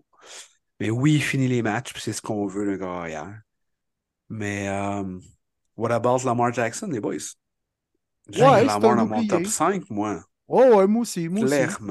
Mhm. Oh, oui, Je le mets oh, oui, tout à fait. Je le Je mets d'accord. Je suis d'accord. Lamar était baller cette année à mes yeux. Ouais, ouais, je suis d'accord. Honnêtement, euh, ouais. Parlant de, parlant de baller, là, le Strudel, comme on l'amène euh, si souvent maintenant, Stroud, il fait-tu partie du top 10 déjà cette année? Oui. Cette année top 10? Ouais, cette Euh, année, oui. oui. Oh oui, il m'impressionne en tabarouette. Hey, Avec puis juste de même, là, Ouf. T'as le choix entre Stroud et Lawrence, tu prends qui? Moi, moi, j'aime. Ah, je vois que la drag queen, mais de. C'est peu. Moi, je prendrais Stroud. Lawrence, mais de. Moi, je, vois- moi, je prendrais Stroud aussi. Regarde ce qu'il fait avec. Tu sais, excuse-moi, mais Lawrence, là, son supporting cast est de loin supérieur. Là. Puis je trouve qu'il fait moins avec moins. Euh, moins avec plus. Alors que Stroud fait l'inverse. Lui, il fait plus avec moins. Euh, crime, euh, je sais bien, le Nico Collins, puis Tank Dell, tout ça, c'est des bons receveurs, là, mais c'est des joueurs qu'on ne voyait pas avant. Là, puis Tank Dell, c'est une recrue. Il y a une ligne offensive qui est très bonne. Mais en arrière de lui, présentement, il y a Devin Singletary. Là. Puis euh, malgré ça, il, il joue extrêmement bien. Oui. Non, absolument. Absolument. Euh, reste que c'est une recrue. Je. Je suis très impressionné, mais j'ai très hâte de voir le sophomore pour la troisième année. Trevor Lawrence a très mal commencé, mais au moins il s'est repris solidement en deuxième année. Puis troisième année, respectable. Il y a, l'échantillon est encore mince, mais c'est sûr que cette année, live entre les deux, c'est très, très serré. Est-ce que Jared Goff est dans le top 10? Non. Euh, Moi, je le mettrais dans le top 10. La, la, le- moi, ce qui m'impressionne de Jared Goff, on va en parler dans le recap, là, mais normalement, là, après trois interceptions contre les Bears de Chicago, euh, il se serait écrasé normalement. Là, Là, il a repris cette équipe-là, puis les quatre dernières minutes, fait deux grosses drives pour aller chercher la victoire. On ne voyait pas ça de notre cher Jared Goff avant, puis là, on commence à le voir. Moi, j'aime ce que je vois. Là. Moi, je le mettrais là-dedans. Ouais, top 10, oui. Trevor Lawrence, est-il dans le top 10 actuellement? Ben, peut-être à cause des blessures, mais c'est pas parce que c'est un des meilleurs. là. Même encore là. là. actuellement, vite, vite, vite, on va les dire. Earth, Lamar, Mahomes, euh, Tua, Stroud, Prescott, ça fait 6. Ben, Josh Allen, je le mets là, ça fait 7. Purdy, 8. Mm. Tu sais, il n'y a pas d'ordre, là, on fait juste les dire comme ça. Oui. Mhm. Lawrence, 9. Geno Smith, Matthew Stafford. Herbert, tu l'as nommé? Non. Non, Herbert, je nommé. je Herbert, 10 je le mettrais après Bur- Purdy. hein. Ross? Ouais, C'est serré, mettons, à la fin du 10, là. c'est Ouais. très serré. Exact. T'as Herbert, Ross. euh, Ben, Stafford. Stafford Ouais. n'a pas de mauvaise Et- saison. Gino Smith a perdu sa place dans le top 10, selon moi. Mhm. Oui. Ouais, ça ressemble à ça. Je pense que ça ressemble pas mal à ça, le top 10. Je pense que, bon, en tout cas, là, il n'y a pas un assez gros échantillon, mais Kyler Murray pourrait peut-être passer là-dedans éventuellement s'il continue à bien jouer, mais Ouais, il y a juste deux deux games en dessous de la ceinture. Là. Deux bons matchs. Kenny Pickett, non? Si bon. Hey. C'est dit, là, ça n'a pas de sens. Tu vas me dire que ma- la- le renvoi de Matt Canada va, va le replacer? Ben oui. C'est vraiment votre avenir, là, les fans des Steelers, Kenny Pickett. Là. Mm. Méchant de bel avenir. Ben oui, mais là, justement, tu sais, Mathieu Juteau nous demande Hey les boys, quelle misérable performance de l'attaque des Steelers. Vraiment, c'était pas chic. Avec le congédiement de Canada, vous voyez qui prend de la relève et j'ai bien hâte de voir comment Pickett va rebondir à la pire performance de sa jeune carrière. Puis Ma- Michael Thibault, dans le même, euh, tu sais, pour faire suite à ça, dit avec le départ de Canada, Kenny est sur le siège éjectable. Croyez-vous qu'il sera le partant l'an prochain? Sinon, qui pourrait le remplacer? Kyler Murray, Dobbs, Kirk, choix de première ronde. Très hâte d'aller triper avec vous à New York. On a hâte de te voir aussi, Michael. Euh, yes. mais Merci pour la ouais, question. Kenny Pickett, je pense que les six derniers matchs qu'il va jouer, c'est six matchs qui vont avoir un impact majeur sur le- la, la suite de sa carrière. là. On est rendu là. Ben oui, parce que Ouais. à un moment donné, tu peux pas euh, t'éterniser puis donner euh, 614 chances à un gars parce que c'est un choix de première ronde. Honnêtement, là, il est nul, pas à peu près. Là. Prise de décision atroce, placement du ballon, euh, ses lectures, n'importe quoi. Là. C'est mauvais. Ouais. Non, non, c'est très mauvais. Puis rien qui laisse présager que ça va se replacer euh, l'année prochaine parce qu'il va avoir plus d'expérience. là. C'est ça. Ça va être, euh, ça va être difficile, on va le dire comme ça. Mais tu sais, les Steelers, je pense pas que c'est leur genre de faire un coup d'éclat d'aller chercher un gros carrière puis payer, mettons, deux choix de première ronde pour Kyler Murray. C'est vraiment pas leur style. Ouais, j'avoue. Non. Mais d'en drafter un autre, par exemple, puis le développer. Peut-être, ouais. C'est ce qu'ils vont tenter de faire. C'est ce qu'ils ont fait avec Ben Roethlisberger. T'avais euh, qui à l'époque qui était là déjà? Carlos Euh, Stewart? non, le gars qui a remplacé, c'était pas un Tommy quelque chose que Big Hmm. Ben a remplacé. C'était un vétéran qui était déjà à Pittsburgh. Puis Big Ben l'a remplacé en étant repêché après ça en première ronde. Je vais te dire ça dans quelques secondes. Je devrais l'avoir euh, devant moi. Tommy Maddox. Ouais, Char- Tommy Char- Maddox. Aïe, aïe, Ouais, aïe. puis Oui, Charlie exact. Batch. Ouais. Exact. Ouais. Tommy Maddox. Puis Charlie Batch est resté là pendant une, deux, trois, quatre, cinq, six, sept saisons quand même. C'était lui le backup. Ouais. C'est le nouveau Mason Rudolph. Là. Rudolph est là depuis quelques années. Là. Il y a une, deux, trois, quatre, cinq, presque six saisons. Là. Ouais. Hey, les boys, euh, ben, je pense qu'on est rendu là. On va faire nos, euh, nos analyses de la semaine 11. Qui, yes, euh, récapitulatif. Mhm. Ça devait commencer sur les chapeaux de roue, les boys, avec un duel très attendu entre les Bengals et les Ravens. C'est plate parce que les blessures nous ont volé un show qui s'annonçait explosif et incroyable. on va parler de ce match-là parce que, Crime, je pense que c'est un des matchs qui a eu le, le, en tout cas, des, moments de ce match-là qui vont avoir un impact majeur sur le restant de la saison. Clairement. Épouvantable. Épouvantable. Je le dis puis je me le répète. Pensez aux gens. Puis vous l'avez vu, je vous l'ai envoyé. L'ami Samuel Laberge avec ses, euh, avec ses chums m'envoie des photos, des textos. On est à la gang, tout ça. Ils ont un de Burrow. Let's go, on représente les Bengals. tu, prévois du temps, un triple argent et tout. T'arrives, premier quart, Mark Andrews se blesse, out pour la game, on apprend après out pour la saison. Mais surtout, Joe Burrow se blesse deuxième quart, alors qu'on a vu des images que son poignet n'était pas à 100%, qu'on ne l'a pas dit du côté des Bengals. Finalement, out pour la game, mais le lendemain, out for the year. ouais. Tu peux plus te prévoir le voyage, là. Ouais, puis en plus, à la fin, de la, fin du match, Lamar Jackson, euh, crime, il boitait un peu. Euh, OBG, blessure un peu à l'épaule. Euh, ben, on s'attendait à un match qui allait être physique, un match qui, pour les Bengals, était extrêmement important. Pour les Ravens aussi, parce qu'on voulait revenir de la défaite contre les Browns.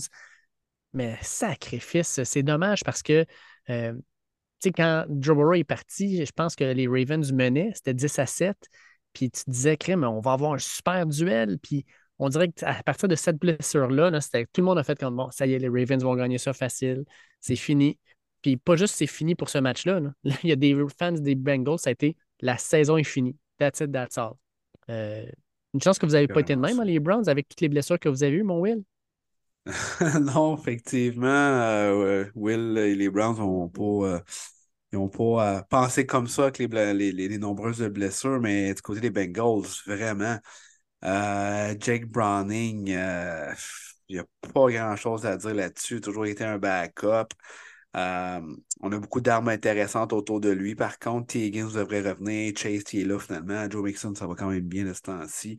Salut à voir, c'est qu'on est capable de bien distribuer le ballon. C'est sûr qu'on va plus courir le ballon, ce qu'on faisait peut-être un petit peu moins là, cette année du côté des Bengals.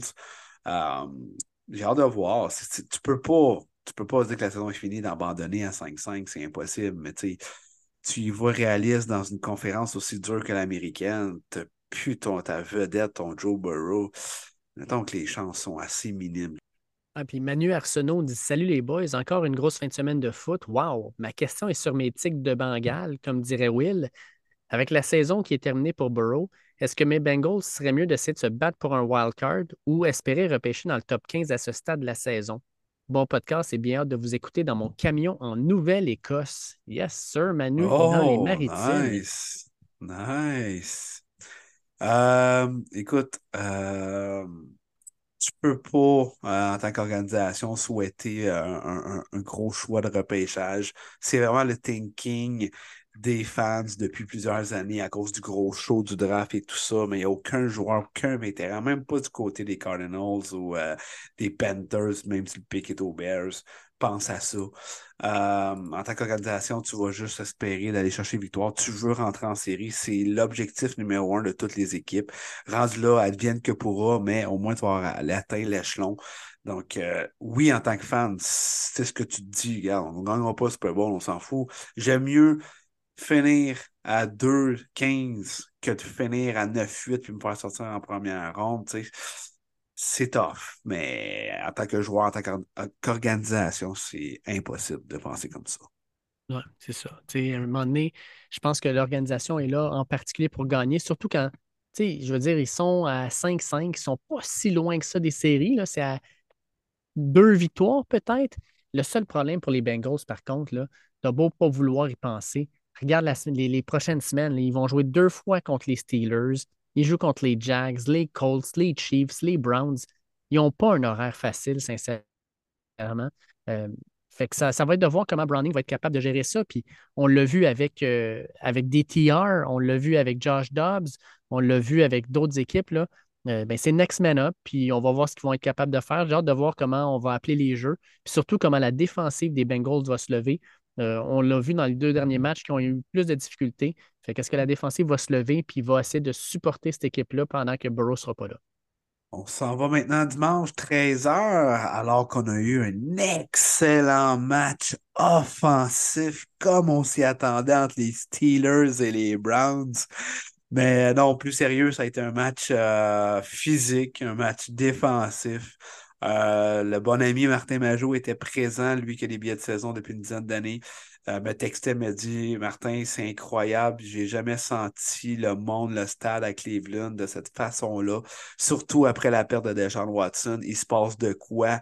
Ça vibre, ça vibre à Cleveland, ça devait vibrer chez toi aussi, mon Will. Ouais, ouais, tout à fait. première fois dans la nouvelle histoire des Browns qu'ils battent coup sur coup les Ravens et les Steelers, deux grands rivaux qui nous ont tant sacré des volets au fil des dernières années. Ah, non, non, ça fait du bien. Ça fait du bien. Puis content pour ton chum Marty d'avoir vécu ça en plus sur place. Euh, ça, honnêtement, il y a vraiment quelque chose qui se passe avec cette équipe-là cette année. Les amateurs le, ressentent, puis on ne sait pas où ça va nous mener, honnêtement. On fait juste triper actuellement. Il y en a qui viennent péter notre ballon, puis Ah, les Browns, moi, hein, je ne suis pas sûr en première ronde, pas en série, avec un troisième corps. On peut juste triper actuellement, s'il vous plaît, là, cette gang de défaitisme. On ne sait pas, nous autres non plus, où c'est que ça va nous, nous mener cette euh, saison-là, mais on veut juste profiter du moment. La défensive est tellement plaisante à regarder jouer. Cette équipe joue en unité. Elle est soudée. C'est le fun à voir. Nick Chubb qui était de retour au stade. Euh, il se passe de quoi avec cette équipe-là? Tout le monde veut marcher dans la même direction. Fait qu'on on verra où ça nous mène, mais pendant ce temps-là, moi, je trippe parce que c'est la première fois que j'ai vu mon club, les Bruns, battre coup sur coup, les maudits Corbeaux et les maudits Steelers. Let's fucking go! Ouais, félicitations tous les fans des Browns. Puis juste un petit mot euh, rapidement du côté des Steelers. Pourquoi avoir donné le ballon seulement neuf fois à Jalen Warren, qui était clairement le seul joueur offensif intéressant qui fonctionnait contre la def des Browns? 9 courses, 129 verges, impardonnable. C'est bien beau vouloir partager le travail entre Maggie et Jalen, mais ça, c'est le genre de match que Jalen Warren aurait pu te sortir de cette foutue euh, faiblesse du côté de l'offensive. Tu, sais, tu lui donnes le ballon 16 fois, 17 fois, puis peut-être que là, on parle d'une victoire des Steelers. Ouais, il est bon puis il est dynamique dans ses courses, honnêtement. Là. Et euh, il a donné des mots de tête à la défensive des Browns. C'est clairement pas Kenny Pickett avec les petites mains qu'il en a donné. Oh que non. Mais il est bon, Warren. Il est très, très bon. Je vais être honnête, là, j'étais content que les Browns gagnent parce que j'étais curieux de voir les Steelers gagner des matchs quand ils ne sont pas capables de, d'avoir une attaque du bon sens. Ils sont pas à regarder. C'est une équipe, on dirait, qui essaie de ne pas perdre plutôt que de gagner il y a quelque chose là-dedans qui me dérangeait. Et finalement, de voir tes Browns gagner, ça, m'a fait un petit bombe sur mon cœur. J'ai trouvé ça le fun pour toi, puis en général aussi pour les fans. Je pense que les Browns sont plus sympathiques actuellement à regarder que les Steelers. Oui, exactement. 6-4, les Steelers, là, puis même à 6-4, c'est comme, waouh, c'est pas une équipe qui joue comme un 6-4, honnêtement. Là. Ils pas impressionné pas tout. Sérieux, là, tu sais, il y en a beaucoup qui disent ah, les Steelers, c'est un peu comme les Vikings de l'an dernier, ils gagnent les matchs serrés, puis tout ça, mais les ah, Vikings de l'an dernier, là, les matchs, là, il y avait les deux unités qui, qui, jouaient bien, puis l'attaque qui était capable de revenir. Les Steelers, là, s'ils perdent par un, un touchdown, là, tu te dis Oh, ils sont déjà dans la merde, là, ça va pas bien. Là. Ouais, puis les Vikings l'an dernier, c'est pas rare que Cousins avait des matchs de 300 verges, des deux receveurs à 100 verges chacun. Plus excitant aussi, spectaculaire. Là. Mm-hmm. ouais cas, sont battables, les Steelers. Ça, je vous en passe un papier. C'est à mon tour, hein, les boys. Oui, c'est à ton tour, mon homme. On s'en va du côté des Lions. L'équipe à Dave qui a gagné 31-26 dans un gros retour après un début de match compliqué. Mais comme le dit euh, le bon vieux dicton, c'est pas nécessairement comment ça commence, mais comment ça finit qui est le plus important. Ben, certain. Puis Justin Fields, c'était son retour. Euh, ça, a paru euh, en début de match. Là. sais, 16 en 23, 169 verges, mais surtout 104 verges au sol. C'est ce qui a fait en sorte que cette équipe-là a été capable de, prendre les devants, puis à un certain moment, menait même 20 à, 20 à 14, puis 26 à 14, puis ça allait pas bien, là. Puis, crime, les, les, Lions ont été capables de remonter tout ça. Pourquoi? Ben parce que le play calling des Bears était dégueulasse au quatrième quart. Écoute, la, dernière drive, on vient de faire un toucher à Jamison Williams. Euh, on est vraiment sur le bord d'aller chercher. Puis, euh, qu'est-ce que les Bears font? Ils font trois courses avec Kelly Herbert en plein milieu de la ligne. Même pas, pas, pas, d'imagination, rien. Ah ouais, on s'en va dans le milieu, puis that's it, Alors que Justin Fields, euh, tu dois l'utiliser, sortez de la pochette, euh, fais juste ne serait-ce que feinter une passe pour essayer de faire une course un peu plus longue, peu importe. Non, non, rien de ça.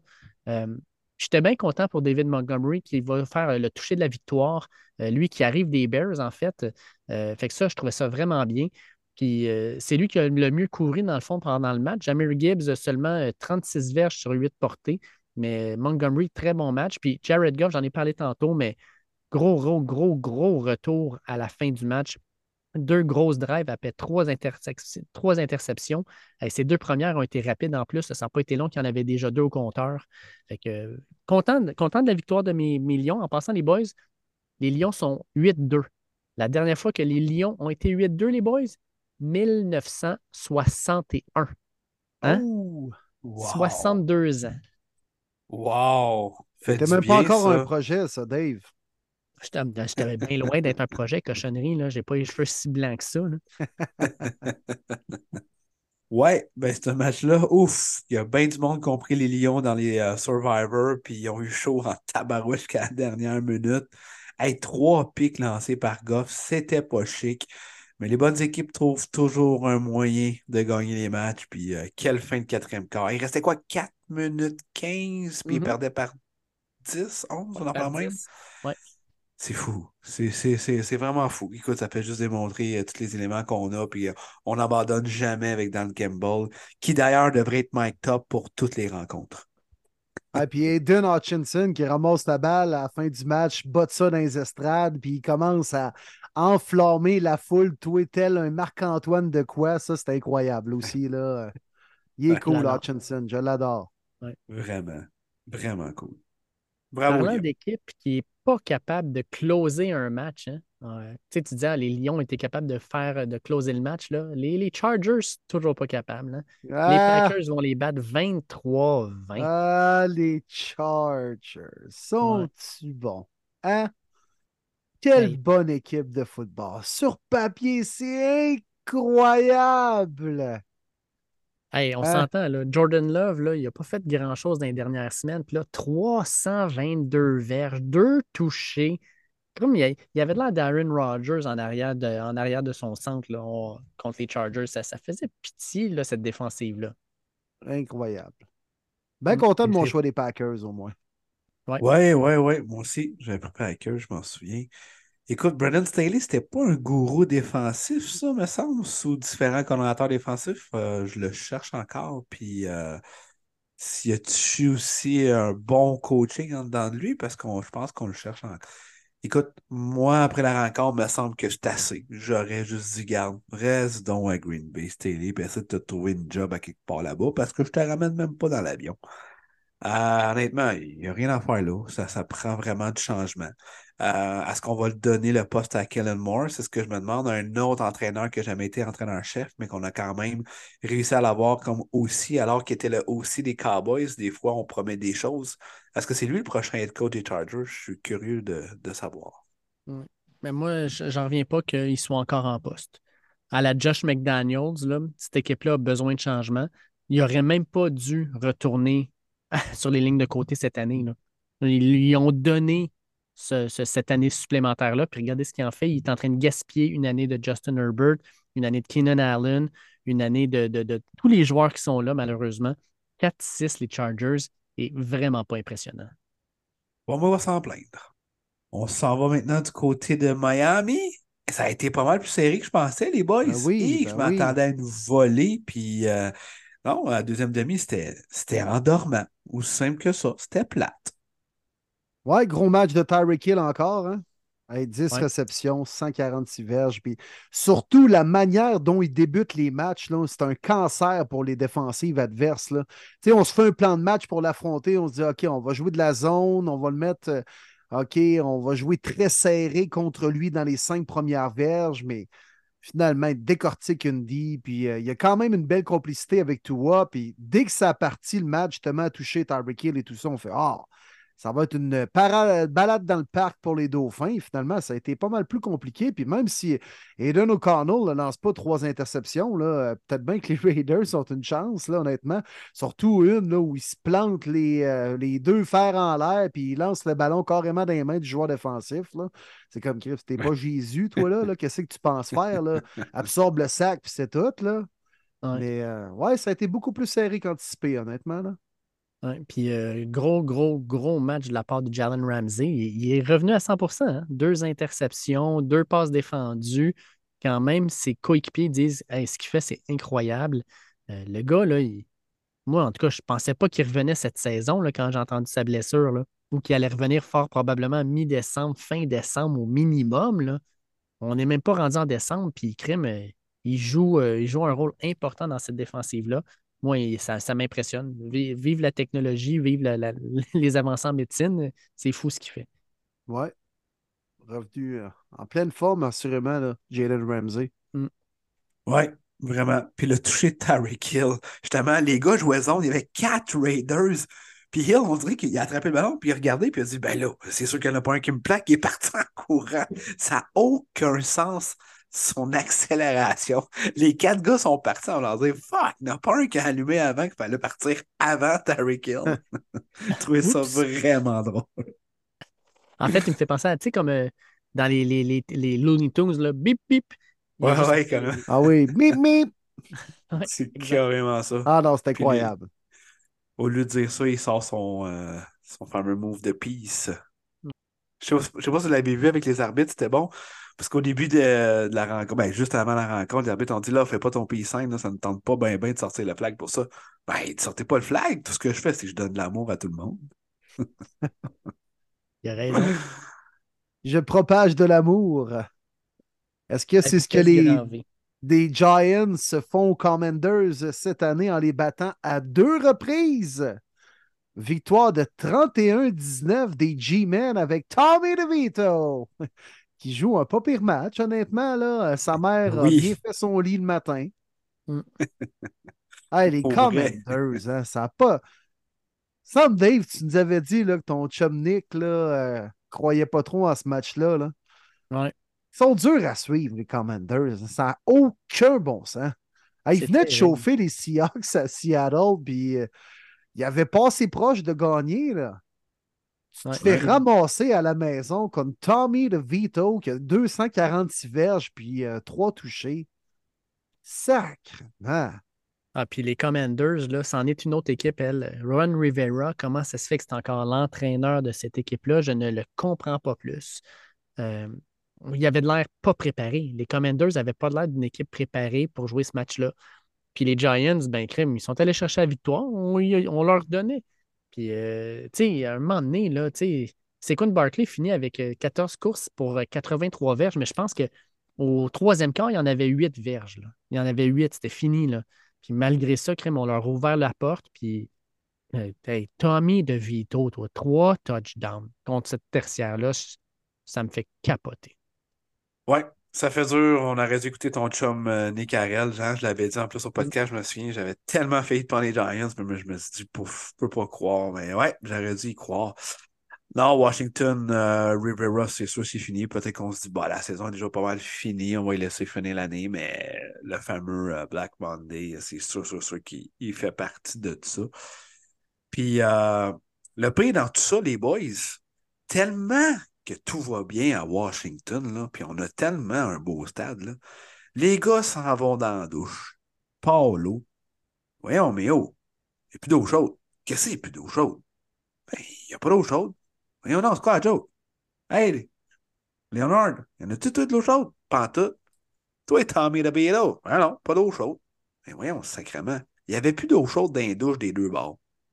Ridicule. à quel point que tout est croche à Washington. Moi, je l'ai vu le stade. C'est un des pires stades que j'ai euh, fait, effectivement. Mais là, t'as plus d'eau chaude, là. C'est le bout du bout. Tabarouette, hein? Ah non, c'est pas fort, là. Hey, Chris, c'est pas digne de la NFL, là. Man, des de multimilliardaires ont chaude. on dirait euh, l'Arena POC là, de Charlebourg. là. Wow. Ouais, Ça, ça, fait, ça fait très Commanders. voilà. Le, le propriétaire a de l'argent à mettre sur ce club-là. Puis, je sais pas si vous avez vu le tweet de euh, Magic Johnson après le match? Oui. Mais le gars, il n'est pas très content de ce qui se passe avec son équipe et il le dit publiquement. Je suis pas sûr que c'est la bonne façon de faire, mais en même temps, il dit ce que tout le monde pense tout bas. C'est, c'est que ça n'a pas de bon sens. Ah, carrément. carrément. Puis il fait bien le dire, ils s'en foutent, c'est un des propriétaires. Qui, qui, qui, qui va le confronter? Puis dans l'anonymat le plus total, Sam Howell mène les carrières de toute la NFL avec les euh, verges amassées. 3038. C'est le premier à 3000. C'est fou, hein? Ben, Mais ça, il moi, je perd pense des games contre les Giants puis des trucs de même. c'est, c'est, c'est l'effet bien-ami, je pense. Il fait lancer le ballon, puis pas à peu près. là. Ouais. Pourtant, Les il y a même pas de- un... Vas-y, vas-y, Dave. Ah ouais, on, on passe beaucoup de temps sur un On match qui était Oui, trop de C'est ça, là, j'ai fait que. Fermez ma gueule. là. On va passer à autre chose, honnêtement. On a déjà parlé assez, le Giants Commanders. là. Mais Ben oui, on s'en va à un autre bon match. Ah ouais, les Cowboys, toi, les Cowboys, America's Team qui va donner une bonne volée aux Panthers de la Caroline, mais hein, à un certain moment, je me disais, coudon, ils vont-tu se séparer un peu d'eux autres? Puis finalement, ça s'est fait. Les Cowboys gagnent ça 33 à 10 et surtout Darren Bland, le corner des Cowboys qui égale un record de la NFL avec son quatrième pick six de l'année en seulement 10 matchs, les boys. C'est fou, là. Incroyable. Ouais, c'est fou. Pour vrai, c'est une belle révélation euh, suite à la blessure de Trevor Diggs. Euh, Bland, il en parlait beaucoup du côté des Cowboys. Personne ne le connaissait, puis j'en fais partie. Je ne savais pas c'était qui.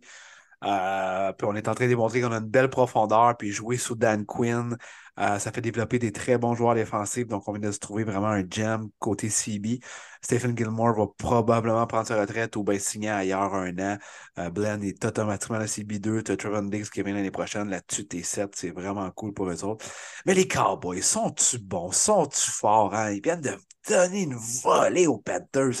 Mais quelle machine incroyable, les Cowboys! Wow! Ça fait très Cowboys, hein, éclater des équipes de merde, mais euh, pas capable de battre des bonnes équipes. Quand même, ils sont dans une belle passe, là, on va leur donner, là, Oui. mais pas des gros défis, il faut, faut l'admettre aussi. Là. Euh, mais Parsons semble reprendre du poil de la bête. Il avait été tranquille quand même dans les dernières semaines. Et là, 2,5 sacs en étant utilisé, là, en deux points d'appui, debout. Euh, puis euh, il était, euh, il attaquait le centre directement. C'était incroyable. Euh, vraiment du, du bon Mecca Parsons. Oui. À Jacksonville, enfin un gros match de Trevor Lawrence. On l'attendait un petit peu dans les dernières semaines. C'était plus tranquille, surtout la volée qu'ils ont mangée contre les Niners. Et on n'a pas beaucoup entendu de jokes de café maillot puis de pleurs de banane dans cette rencontre-là, alors que les Titans continuent leur belle série de six défaites euh, cumulatives sur la route. 34-14, Lawrence, deux touchés par la passe, deux touchés au sol. Explosion de Calvin Ridley, on l'attendait aussi dans les fantasy. Hey, Tout allait bien pour les Jags. Hey, je l'attendais, là, m'emmener le bon match de Ridley, là, assez tranquille dernièrement au niveau fantasy. Puis, euh, pensais que ça allait peut-être être un peu plus explosif comme duo, honnêtement, là, Lawrence avec Ridley. C'est en montagne russe, mais là, la drag queen a bien joué, euh, a été précis au bon moment, a trouvé ses receveurs. Travis Etienne également. Donc, euh, non, belle victoire des Jags pour reprendre confiance après s'être fait sacrer une volée contre les Niners. Ah, puis moi, ce qui me rassure un peu, c'est qu'on a dit à Trevor Lawrence, lance-les le ballon, là, ouais, garde-toi, envoie-les loin. Avec des grosses passes de toucher, des, passes quand même assez longues, ça fait du bien parce que je trouve que les Jags n'en avaient pas assez. Euh, des passes de, de, de 20 verges, de, de, des, verges un, peu plus longues. Mais ce que je trouve à date, c'est qu'on distribue mal le ballon. CJ Stroud, on va en parler dans quelques secondes. Il y a plusieurs receveurs qui vont avoir au-dessus de 80 verges dans un match. Là, tu vois, c'est tout à Calvin Ridley. 7 réceptions, 103 verges. Pendant ce temps-là, ben, Christian Kirk en a une pour 18. Euh, les semaines d'avant, c'était Christian Kirk qui avait tout, tout, tout, puis Calvin Ridley ne voyait aucun, aucune fois le ballon. Euh, il faut qu'il distribue le ballon un peu plus, ça n'a pas de bon sens. Euh, fais participer tout le monde, puis utilise toutes tes armes. Moi, c'est surtout ça que j'aimerais voir. Mais ça fait du bien quand même. Tu as payé un choix de deuxième ordre pour Ridley. c'est sûr que ça en a parlé un petit peu dans, le plan de match. Puis le deuxième catch de Ridley, si vous ne l'avez pas vu, là, pour c'est un super beau catch. Ça aurait très bien pu être drop.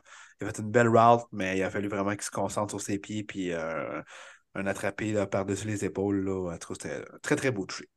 Du côté de Houston, les Texans ont eu, ont eu chaud ils ont été chauffés par les Cards 21-16. Puis, ah, j'avais choisi les Cards. J'aurais aimé ça, réussir mon upset of, the week. Et puis, euh, à chaque fois que je choisis les Cards, ben, ils perdent.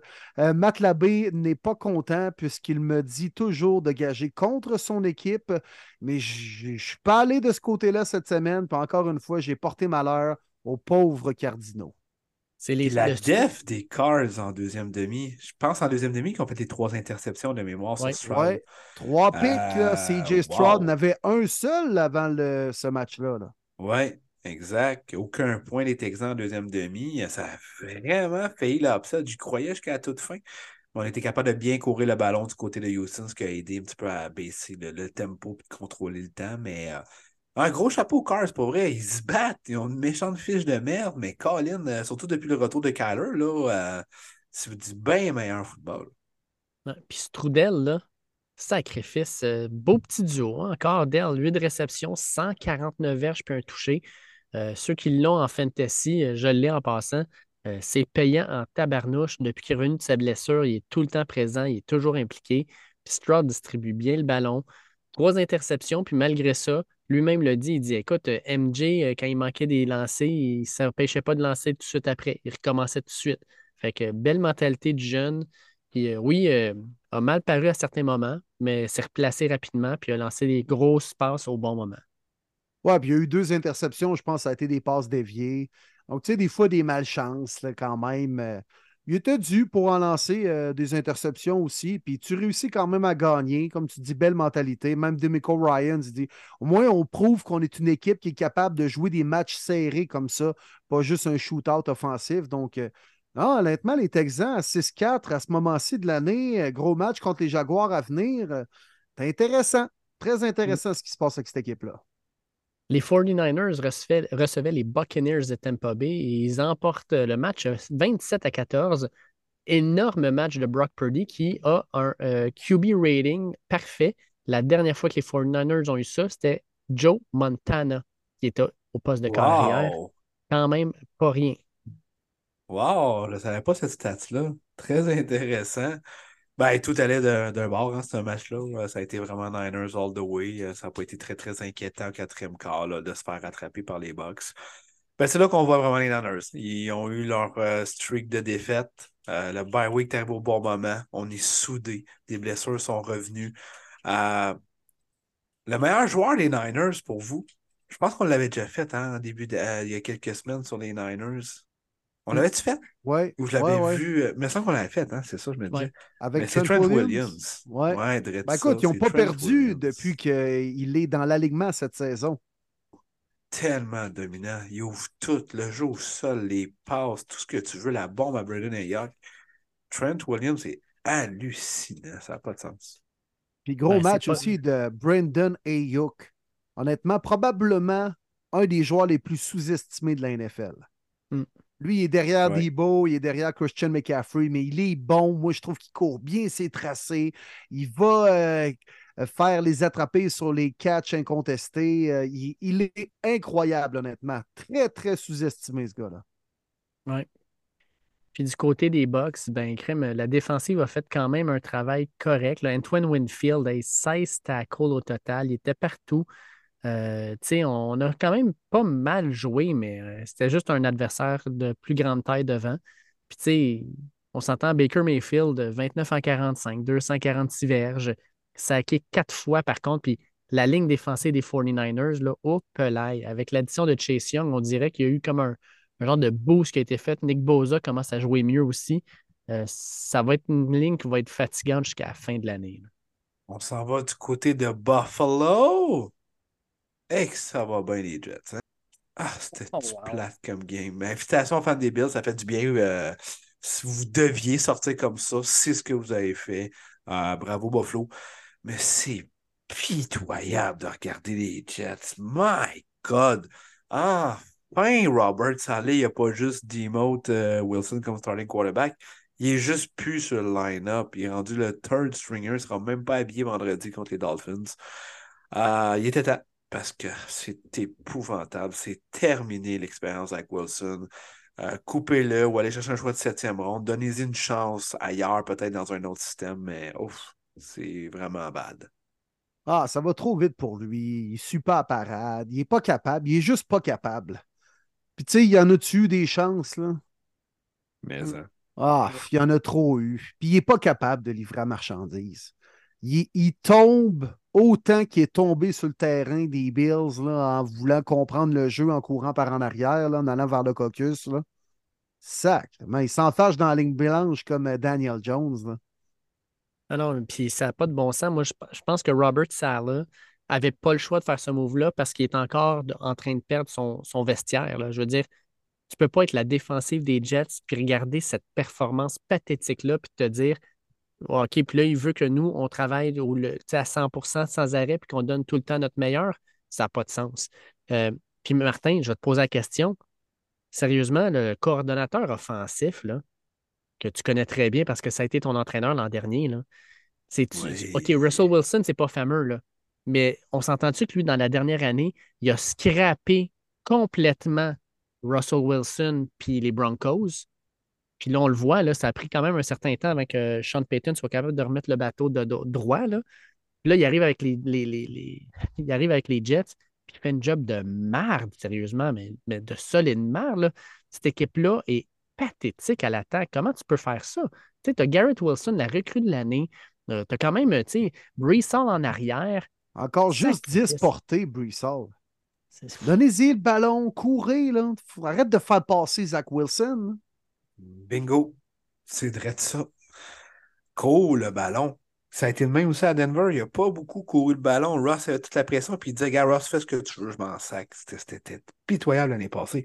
Puis il est tellement mauvais Nathaniel Hackett qu'après quatre jeux, il a fait faire un turn Achilles à Aaron Rodgers. C'est une merde, Nathaniel Hackett. C'est aussi simple que ça.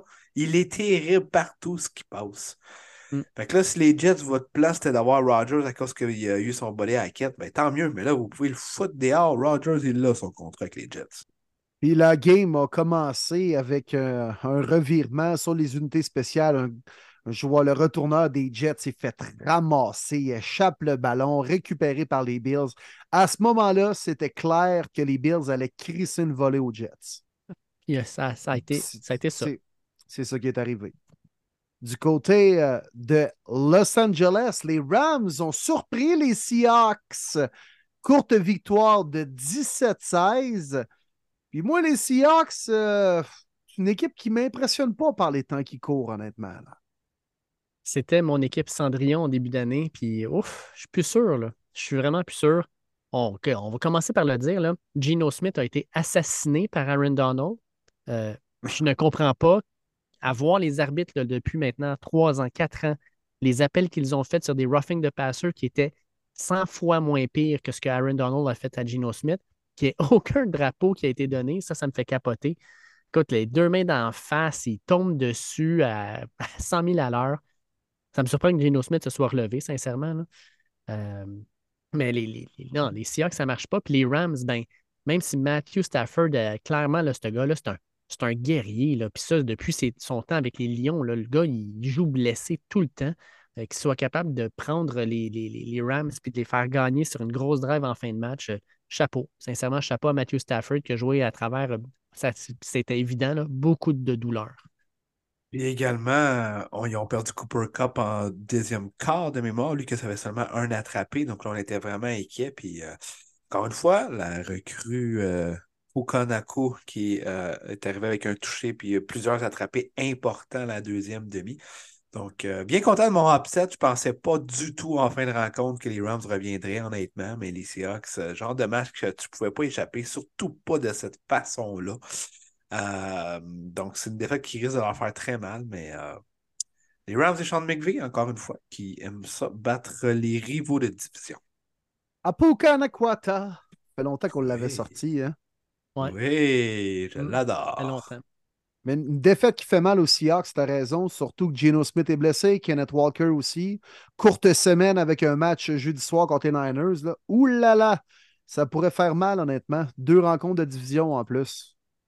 Martin, tes Broncos de Denver vont gagner encore un match dans un. Tu sais, sincèrement, le match, là, les Broncos contre les Vikings, je ne sais pas si tu te rappelles, Martin, mais il y a trois semaines, quand la NFL a dit on ne flex pas puis on garde ce match-là dimanche soir, on les a plantés, la NFL. Finalement, bon match, crime, fini 21-20. Wilson avec Cam Sutton, belle petite connexion qui est en train de s'établir entre ces deux-là. Puis tes Broncos sont rendus à 500, mon Marty. Quatre victoires de suite. Oui, j'aime mieux Cortland Sutton par contre, parce que Cam Sutton, Ah oui, c'est un CB des. Lions, mon cher Dave. Il n'y a pas de trop, mon ami. OK. J'étais dû. Écoute, oui, je me souviens, puis je suis surpris, personne ne m'a ramassé parce que j'ai tellement ramassé la NFL aussi sur les réseaux sociaux puis sur le podcast de ne pas flexer Sunday Night. Puis même moi, en tant que fan des Broncos, j'ai dit flexer ça, personne ne veut voir ça. Puis finalement, avec les revirements, ce qui s'est passé dans la semaine, l'arrivée de Josh Dobbs aux Vikings, c'est vrai, on avait oublié que la NFL connaît le script d'avance. Pour ça qu'on n'a pas ce match-là. Honnêtement, oui, si vous avez l'avez écouté, pour vrai, je pense que c'était un bon match pour tout le monde. C'était serré. C'était pas sexy à- par moment, surtout l'offensive des Broncos qui était incapable d'aller chercher les first downs, les Vikings qui dominaient. Puis moi, chapeau à Josh Dobbs, pour vrai. On parlait de guerrier Stafford, je le donne à Josh Dobbs. Hey, il s'est fait cogner direct en partant avec un fumble, mais c'était quoi ce jeu-là? De mettre TJ Hawkinson comme euh, à l'arrière de la poule, de donner le ballon à Dobbs comme si c'était un running back. Puis après ça, il se fait cogner. Le monde chiale ce qui se fait cogner. C'est un... Mais c'est pas un QB, je m'en fous. OK, oui, Cameron Jackson, encore une fois, qui utilise son casque, c'est imbécile. Mais qu'il se fasse cogner, je m'en fous. C'était ton play call de faire ça de même qui était ridicule. Pourquoi tu donnes pas ça à un running back normal? Mais bon, Dobbs a été un guerrier. Il s'est fait cogner plusieurs fois dans cette rencontre-là. Puis encore une fois, Ross, il se passe de quoi? Toujours à la fin de la rencontre, quatrième quart? euh, il y a eu des quatrièmes essais aussi euh, dans cette euh, fameuse drive-là. Puis la belle passe quand même, qu'on n'était pas sûr qu'elle allait pas été interceptée, mais c'était parfait pour un grand receveur de 6 et 5 comme Sutton de juste sauter en arrière du CB puis de prendre le ballon facilement pour le toucher. Ben, bravo, bravo Vikings, bravo Broncos. On a eu un bon Sunday football. Puis euh, je ne sais pas si mon cœur va pouvoir euh, continuer à toffer des, euh, des, des fins de game comme ça. Mais moi, on dit que ça fait du bien. Ça fait des années que je n'ai pas eu du fun de même avec Denver. Maintenant, quatre victoires de suite, la plus longue streak dans la NFL actuellement. Donc, un dossier de 5-5, euh, ça fait du bien, les boys. Good job, good job. Pas volé, vraiment pas volé, très mérité en plus de ça. Ça a été un bon match, ben oui, puis je l'avais qualifié de match pâté chinois, puis ça a été euh, bien servi avec du bon ketchup. Et J'ai bien aimé ça. Après, en plus, la conquête des Alouettes, j'ai euh, terminé ce game-là très serré jusqu'à la toute fin.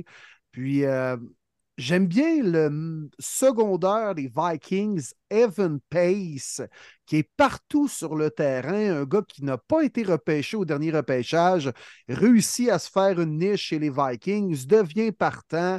Il est même le gars qui récolte depuis trois matchs le plus grand nombre de plaqués chez les Vikings. Ça fait, fait kick game que je le remarque vraiment en défensive. Il est partout sur le terrain. Fait que c'était digne de mention, assurément. Evan Pace, belle histoire. Oui, il arrive Ouais. de Cincinnati, je l'aimais beaucoup. Euh, tout le monde disait qu'il est undersize, euh, même pas six pieds, mais crème, comme tu dis, mon Will, le ballon, il va, il gravite vers lui. À chaque fois, il est autour, puis il fait le gros jeu. Euh, C'était de même à Cincinnati aussi. On l'a vu au Senior Bowl de même, puis là, ben, on le voit là-dedans. Euh, c'est un bon joueur, c'est un bon joueur de football, point. J'adore. Et rapidement, mention honorable aussi au DC, euh, Brian Flores du côté des Vikings, qui est une belle acquisition. Malgré toutes les pertes qu'on a eues de vétérans, euh, de, la masse salariale et autres, euh, il est capable de bien déguiser sa défensive. On ne sait jamais le blitz arrive d'où, c'est tellement mêlant pour une ligne offensive. Euh, je l'ai vu à quelques reprises dans la rencontre. Chapeau, chapeau à Brian Flores qui fait du bon boulot. Et le match qu'on attendait tous, que certains qualifiaient évidemment du match de l'année, alors qu'on avait le dernier duel du Super Bowl qui se présentait à Monday Night Football, puis que je crois qu'il n'a pas déçu, a été vraiment différent de la rencontre du Super Bowl. Ça a été plus défensif. Moi, les boys, en tout cas, j'ai adoré ça. Je l'ai écouté évidemment jusqu'à la toute fin. Les Eagles qui vont chercher la victoire, alors que les Chiefs ont le pire dossier, euh, alors qu'ils ont seulement marqué 53 points après la demi. Je trouve ça hallucinant. Euh, ils ont marqué zéro point. Eux qui contrôlaient bien la première demi, mais les Eagles se sont tellement bien ajustés, surtout la ligne offensive qui avait déjà accordé cinq sacs en première demi, qui est un record cette année, mais aucun en deuxième demi. Ouais. Et puis tout est dans tout. Hein? au Super Bowl, c'était les Eagles qui avaient dominé en première demi, puis les Chiefs qui étaient revenus en deuxième demi. Et bien là, ça a été l'inverse. Ça a été l'inverse. Puis euh, bravo aux, Eagles, honnêtement, là, de, d'aller comme ça euh, à Kansas City. En plus, de, c'était pas euh, un climat évident où aller jouer. Les Eagles sont habitués. À Philly, peuvent jouer aussi dans une température de la sorte. Ça les a pas incommodés tant que ça. Et même si offensivement, on n'a pas connu un grand match, mais ils ont réussi à faire les gros jeux au bon moment, dont la longue passe à Devante Smith à la fin, qui a procuré par la suite euh, le toucher qui nous a permis de, gagner le match. La défensive s'est levée au bon moment. On provoque deux revirements dans la zone payante, puis c'est là que les Chiefs ont perdu le match avec l'interception à Bayard et par la suite Travis Kelsey qui échappe le ballon également à ligne de quoi 10, 12, 15. Pas un gros match hein, de Travis Kelsey. Le meilleur Kelsey sur le terrain était clairement celui qui portait le chandail des Eagles. Quel match de Jason. On l'amenait souvent en poule. Il a fait un énorme bloc à m'emmener sur une course de Jalen Hurts. Ah non, il est incroyable. Puis, euh, grosse victoire des Eagles, honnêtement. Moi, j'étais, je pensais que les Chiefs allaient gagner. Euh, après le premier quart, première demi, je me dis, ouais, d'après moi, les Chiefs vont gagner ça à la maison. Gros retour, les Eagles 9-1 et tu seul maintenant en tête de la NFL. J'ajoute à ça que, tu sais, on parle de la victoire des Eagles. Tout le monde dit, euh, on est inquiet pour les Chiefs, on est inquiet pour les Chiefs. Hey, hey, gang, je vous rappelle que si Watson fait les attraper, si MVS fait l'attraper, ben, les Chiefs gagnent ce match-là. -là, C'est simplement que ce match-là, ben, les Eagles ont profité des erreurs des Chiefs, comme les Chiefs avaient profité des erreurs des Eagles au Super Bowl. Je rappelle qu'au Super Bowl, c'est le fumble de Jalen Hurts qui a fait la différence parce que sinon, Hurts, il jouait un super match. C'est deux powerhouse, deux, euh, deux heavyweights qui se sont affrontés. Puis ben, dans ce match-là, c'est les Eagles qui ont gagné. ça ne me surprendrait pas qu'on les revoie euh, au Super Bowl. si c'est le cas, je pense qu'on va avoir encore un autre grand match. C'est rare, je vais dire ça. Moi, je te trouve trop confiant avec les Chiefs, mon Dave, honnêtement. Là. Ouais, mais en même temps, tu regardes présentement l'AFC, qu'est-ce qui se passe dans l'AFC, les équipes qui sont là, les blessures au corps arrière. Écoute, Pat Mahomes, c'est Pat Mahomes. On va lui dire qu'est-ce qu'on veut. Ce gars-là fait de la magie quand c'est ouais, nécessaire. Mais écoute, tu viens de me nommer des joueurs qui ont échappé le ballon. Ça pourrait arriver en série aussi, là. Ouais, je suis 100% d'accord malheureusement, le manque de profondeur et de talent au poste de receveur de passe. Et là, si Kelsey, on s'entend qu'il ne connaît peut-être pas la saison aussi dominante qu'on l'a vu faire dans les deux, trois dernières années. Mais si Mahomes va probablement être impacté, là, il est présentement impacté sur le manque de talent et de profondeur chez les receveurs de passe. C'est un mm, choix que les Chiefs ont fait, mais sont en train de de récolter un peu l'erreur qu'ils ont semée. Là. Absolument. Puis je m'allais dire, euh, c'est rare, je vais dire ça, mais pauvre Mahomes, honnêtement, c'était tellement pas la raison de la défaite. C'est quoi ce vieux drop-là de MVS? Sérieusement? Il a battu le CB, t'es tout seul, il n'y a pas de safety, t'as pas peur, pas peur, tu te feras pas cogner, là. Que c'est ça, t'échappes ça. Quand j'ai vu la passe, j'ai vu le jeu, je le voyais là, je dis, ah, ben, c'est fini, les Chiefs sont gagnés il jongle avec le ballon. Sacrement, c'est pas vrai. Puis même après 4 et 25, OK, c'était rough, puis la passe, a rentré vite, là. Mais en passé dans les mains de Watson, c'était first down, il avait le ballon, là. Tu te dis, aïe, aïe, on vient de faire deux gros jeux intenses, puis ces gars sont pas capables de l'attraper. Puis Kelsey qui a fait le fumble à la ligne de 6 de mémoire, c'était 7 dans ce coin-là tu te dis, aïe, aïe, aïe, pauvre Mahomes. C'est vrai qu'il est vraiment bon, mais là, c'était tellement pas de sa faute, cette défaite-là. Non, puis c'était le cas pour le premier match de l'année face au Lyon aussi. Là, si euh, Kadarius Tony échappe pas tous les ballons qu'on lui envoie. les Chiefs n'ont pas scoré un traître touché depuis le 22 octobre en deuxième demi. C'est là que les matchs se jouent. C'est là que les Chiefs étaient bons dans les dernières années. Moi, c'est que les Chiefs, cette année, m'ont démontré que c'est vraiment une équipe battable. Les Chiefs, dans les trois, quatre dernières années, tu devais jouer un match parfait pour pouvoir les battre. Tu sais, Ouais. tu pouvais les vaincre, mais il fallait que tu joues un match parfait comme les Bengals sont allés jouer à Kansas City en playoff il y a deux ans. Mais là, présentement, ils me démontrent qu'ils sont battables. Puis Mm. pourtant, au moment où peut-être la défensive joue le meilleur football des Chiefs depuis cinq ans, l'offensive ne livre pas la marchandise. C'est malade, là. Vraiment. C'est le retour du balancier. Chris Jones. Chris Jones. Il n'y avait aucun sens à la première demi. Aucun Ouais, sens. il arrachait tout. Là. Dans- sur une série, deux sacs du corps, back-to-back. euh, pas bloquable. Pas bloquable. Puis je vous fais ça contre la meilleure, la, la meilleure ligne offensive de la ligue. Là. Ouais. Ouais. Les deux O-line ont eu euh, du euh, gros travail et ça a été très difficile pour les deux O-line dans ce match-là. C'est pour ça qu'on a plus couru le ballon du côté des Eagles en, am- en amenant Kelsey sur euh, le pôle. Wow. Fait qu'avec Vraiment. tout ça, les gars, ben Martin, encore une fois, Crème, tu nous fais la barbe. Euh, 11 bonnes prédictions sur 14. Tu t'es trompé en gros sur les Steelers que tu avais pris à la place des Browns. Tu avais pris Ah. ensuite les Commanders à la place des Giants. Puis tu terminais ça avec les. Euh...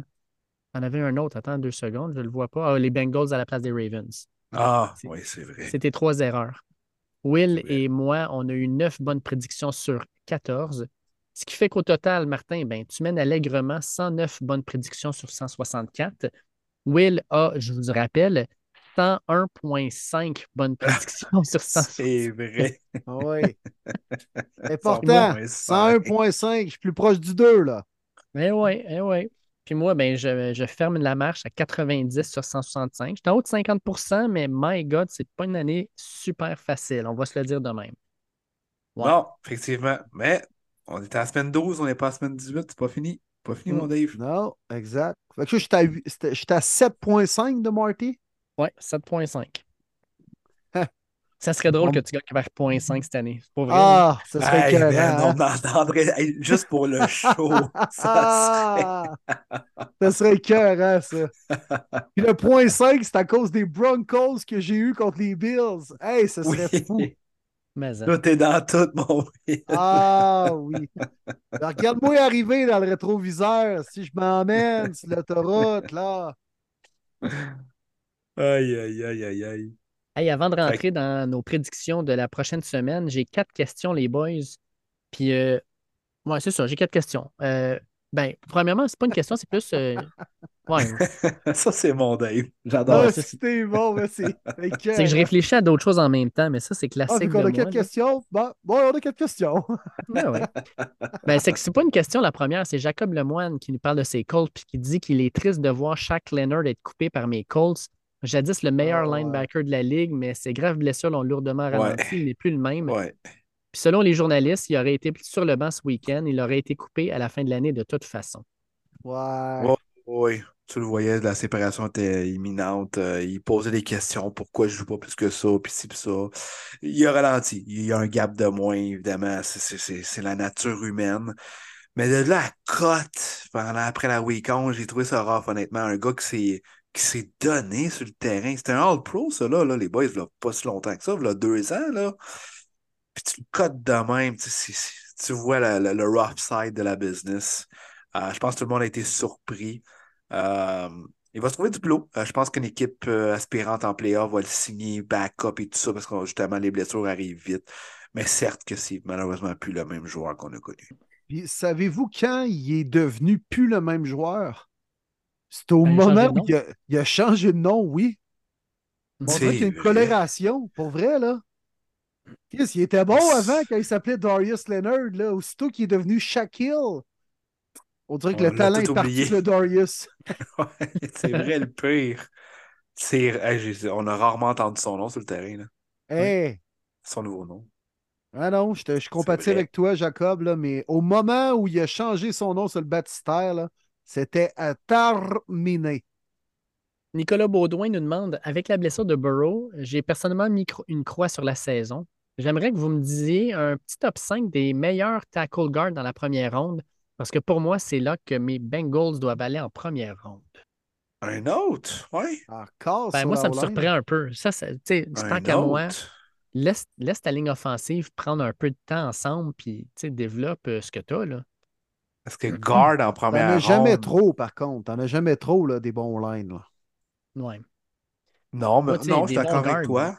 Mais Deuxième guard, round. là, oui, c'est ça. Tu prends pas ça first round à moins que ça soit exceptionnel. Pour vrai, là, tu as tellement de bons guards que tu peux développer en troisième, quatrième round. On le voit à chaque année. Euh, puis tackle, écoute, je pense pas que tu vas abandonner Brown, évidemment. Jonah Williams, j'ai pas vraiment suivi cette année. Je sais pas pour vous, les gars. Je peux pas vraiment trop me prononcer s'il est pas payé comme right tackle. Il doit Correct, être job. Là. Sewell, là. Non, non, non, non, non. Correct, là. C'est quand Bon, même bien. Je pense que c'est plus un right tackle qu'un left, justement. Là. OK. Moi, Bon, personnellement, euh, avec les Bengals, là, c'est pas à la ligne offensive. Puis, tu sais, bon, il veut avoir des noms. Je vais lui donner Joe Alt, euh, je vais lui donner Ben oui. euh, qui sort de Penn State, je vais lui donner le gars de Alabama, JC Latham. Tu sais, oui, ils vont être là. Mais si j'étais lui, euh, moi, c'est receveur, j'irai en première ronde. Tu sais, euh, là, il va falloir qu'il signe euh, Chase. euh, pas sûr qu'il va être capable de signer euh, T. Higgins. Euh, euh, va chercher un autre gros receveur. Puis là, tu vas en avoir, là. Tu as Romeo Odunze qui arrive de Washington, 6 pieds 3 Il avec une- un feu, 4.45. Il est hallucinant. avec Phoenix. Ouais, tu peux prendre lui, tu peux prendre par exemple euh, Emeka Egbuka de Ohio State qui est hallucinant. Tu peux prendre euh, Coleman de, de Florida State. Tu as des super receveurs que tu peux mettre de l'autre bord de Jamar Chase qui vont te coûter pas grand-chose puis qui vont être vraiment intéressants. là. Oui, tu peux faire un tag and trade parce que je pense qu'Higgins tombe agent libre de mémoire cette année. Mm. Tu peux faire un fameux tag and trade puis sauver cet argent-là ailleurs. Ouais. Mais c'est encore trop tôt, par exemple. euh, parler de draft et tout ça, on n'est on est pas vraiment mindé encore là-dessus. Mm. Fait que les needs, je pense que c'est trop tôt d'en parler, mais live, je ne mettrais pas tackle comme un need. Let's go, mon Nick. Laisse la chance à Jake Browning. Écoute, il y a bien des Ouais. équipes dans ce bateau-là en ce moment. Là. Ça peut vraiment jeter la serviette c'est rough. Non, non, c'est rough, c'est sûr, mais non, mais tu sais, donne- donnons-lui la chance, puis on verra ce qu'il donne, puis euh, pas de là à avoir les mêmes aspirations qu'il y avait en début de saison avec Joe Burrow. C'est normal. Faut tout le temps réduire nos attentes, mais de là à dire que la saison est terminée, let's go, mon Nick, bats-toi jusqu'à la fin, man. Mm. Moi, en tout cas, c'est la même sûr. mentalité que j'ai avec les Bruns. Ouais, any given Sunday. Ben, puis d'autant plus cette année. Ben oui. On va y aller avec maintenant euh, Samuel Sirois qui dit euh, question pour euh, Dave. Tu mentionnais dans le dernier podcast qu'il pourrait y avoir plusieurs équipes en NCAA qui finiraient la saison avec une seule défaite. Alors, tu disais qu'il faudrait euh, que tu n'aimerais pas ça être à la place des décideurs. Comment fonctionne le processus de sélection pour choisir quelles seront les équipes en éliminatoire? Est-ce qu'il y a un système de points? Est-ce que c'est un classement versus la conférence? Merci à l'avance. Ben Sam, je peux te dire que c'est un comité euh, composé de plusieurs personnes. Euh, euh, en fait, ce que je peux te dire, c'est qu'à chaque année, ce comité-là est, est- est refait. En fait, ce n'est pas tout le temps les mêmes personnes. Fait que cette année, je peux dire que les personnes qui sont là, tu as Mitch Barnhart, Chris Alt, Book Corrigan, Chet Gladchuk, Jim Groby, Mark. ah, écoute, il y en a une gang. Là. Il y a une femme, Kelly Whiteside, qui est là. La majorité, c'est du monde qui sont des commissaires de conférences, des personnes qui sont impliquées depuis longtemps. Ils vont s'asseoir à la fin de la saison, puis vont déterminer quelles sont les quatre équipes les plus méritantes, les meilleures équipes pour être là. Euh, Il n'y a pas de système de points, il n'y a pas de système de conférence. C'est sûr qu'on veut regarder les, les champions de conférence dans les Power 5. Il y en a cinq conférences. C'est qu'on va regarder ces champions-là. On va regarder c'est quoi leur fiche. Ils ont joué contre qui. Puis après ça, ben, c'est vraiment. Pour vrai, là, c'est plate à dire, mais c'est un système où on y va vraiment avec notre propre jugement, de la fameuse cocologie, de dire ben, cette équipe-là, est-ce qu'elle est meilleure que l'autre sur papier? Est-ce qu'elle a des meilleures victoires? Euh, puis en même temps aussi, là, quelles équipes vont te donner le meilleur show? Puis quelles équipes vont amener les plus grosses codes d'écoute? Parce que tu as plusieurs équipes à 1-1, c'est sûr qu'Alabama va avoir une meilleure chance. C'est sûr que Texas va avoir une meilleure chance. C'est sûr que Georgia va avoir une meilleure chance que, par exemple, un Louisville, qui pourrait être euh, 9-1, 10-1, 11-1. Mais Louisville, tu veux-tu vraiment avoir ça dans le top 4? Pas sûr. L'opposition, Simon Dave, sûrement, hein, des neuf victoires qu'ils ont pu euh, ont pu aller chercher est peut-être moins valable qu'un autre dossier de neuf victoires dans le ACC ou bien dans le Big Ten. là. Oui, ça, c'est 100% sûr. Ils vont regarder la, force de la conférence aussi, mais c'est très subjectif. Il n'y a, pas de grille d'évaluation avec des points. Pour vrai, là, on est loin de ça. Je pense sais, Cette année, ça pourrait être vraiment particulier. Moi, je pense que Pour vrai, là, je pense que le bordel va pogner, puis ça va être une bonne affaire de passer à 12 équipes. Il va y avoir encore du bordel avec 12 équipes, mais je pense qu'on va quand même avoir un plus gros, euh, plus gros noyau d'équipes. Ça va faire des beaux débats, mettons, pour les équipes, mettons, de 10 à 15, 10 à 16. Mais le top 8, là, je pense que ça serait le même pour tout le monde. Tu sais, surtout, euh, il n'y a pas beaucoup de différence entre la 3 et la 6. Mmh, exact. puis même cette année, il n'y a pas beaucoup de différence entre la 1 et la 4 ou 5. Mmh. Dans les dernières années, tu avais peut-être plus un club qui se démarquait, 2-3 se démarquaient aussi. Mais là, cette année, c'est particulier. Là. Puis euh, ça peut être frustrant en calvaire pour une équipe qui termine cinquième. Puis comme, hey, on était de calibre playoff cut-off cette année. Mmh.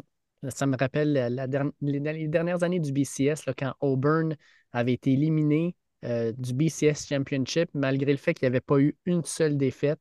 Il était 13-0, mais on avait euh, préféré deux autres équipes qui n'avaient pas de victoire, pas de victoire, pas de défaite.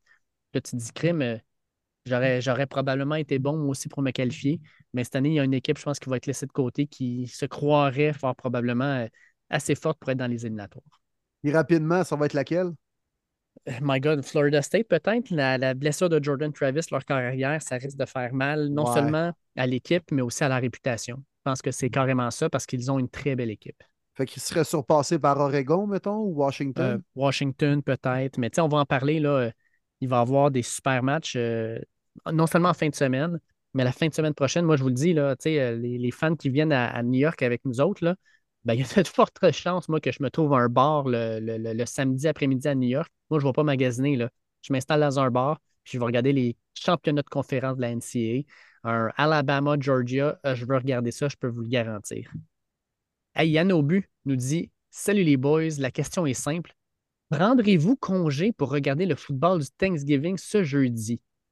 Je... Puis après ça, il nous disait, dans un autre ordre d'idée, j'aimerais remercier Martin Bronco Saint-Jean pour la commande de chandail de Bergeron. Je les ai reçus à temps pour notre trip à New York et j'ai vraiment hâte de faire ça avec vous trois et la gang de Premier et les buts. Bon podcast.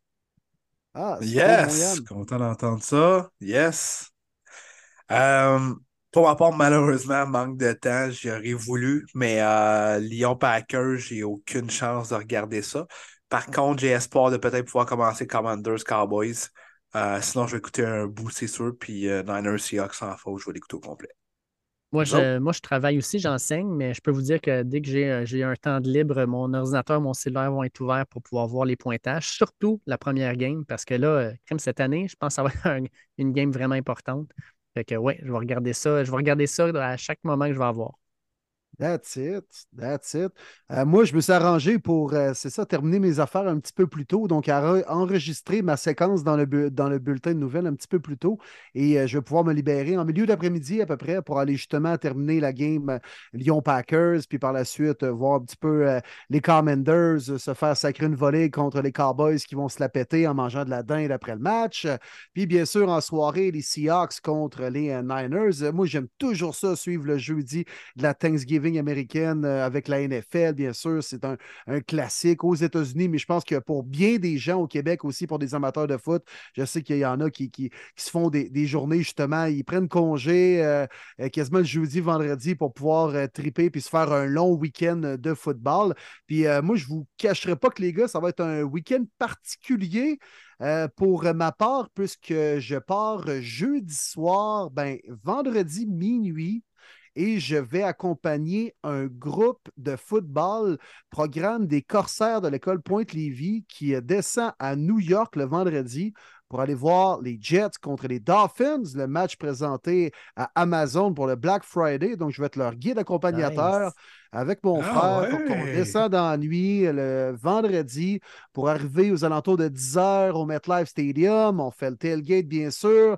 Le match est à 15 h et puis euh, j'aurai la chance d'être là, les boys, pour euh, un des premiers matchs de l'histoire de la NFL présenté un vendredi au MetLife Stadium, duel de division euh, Dolphins-Jets avec Tim Boyle sur le terrain. Bien hâte de voir ça, honnêtement. Mais non, ça va être cool. Ça va être cool. Donc, euh, d'aller aux États-Unis dans cette fin de semaine tellement spéciale pour eux, à New York en plus, ça va être, ça va être cool. Bien hâte de vivre ça en fin de semaine, les boys. Ah, malade. tu nous feras un scouting report sur Tim Boyle parce qu'on va le voir la semaine d'après. Ouais, exactement. Écoute, puis peut-être la chance du débutant. La dernière fois que je me suis pointé au MetLife Stadium, les Eagles ont perdu leur seule défaite de la saison jusqu'ici. Fait que peut-être que je suis euh, le porte-bonheur des Jets, man, puis que les Jets vont battre les Dolphins. Je ne sais pas, puis ça va être euh, New York deux fois en deux semaines. Ma quatrième présence au MetLife Stadium en 2023. Fait que, euh, ouais, je vais commencer, commencer à le connaître un petit peu, ce stade-là. là.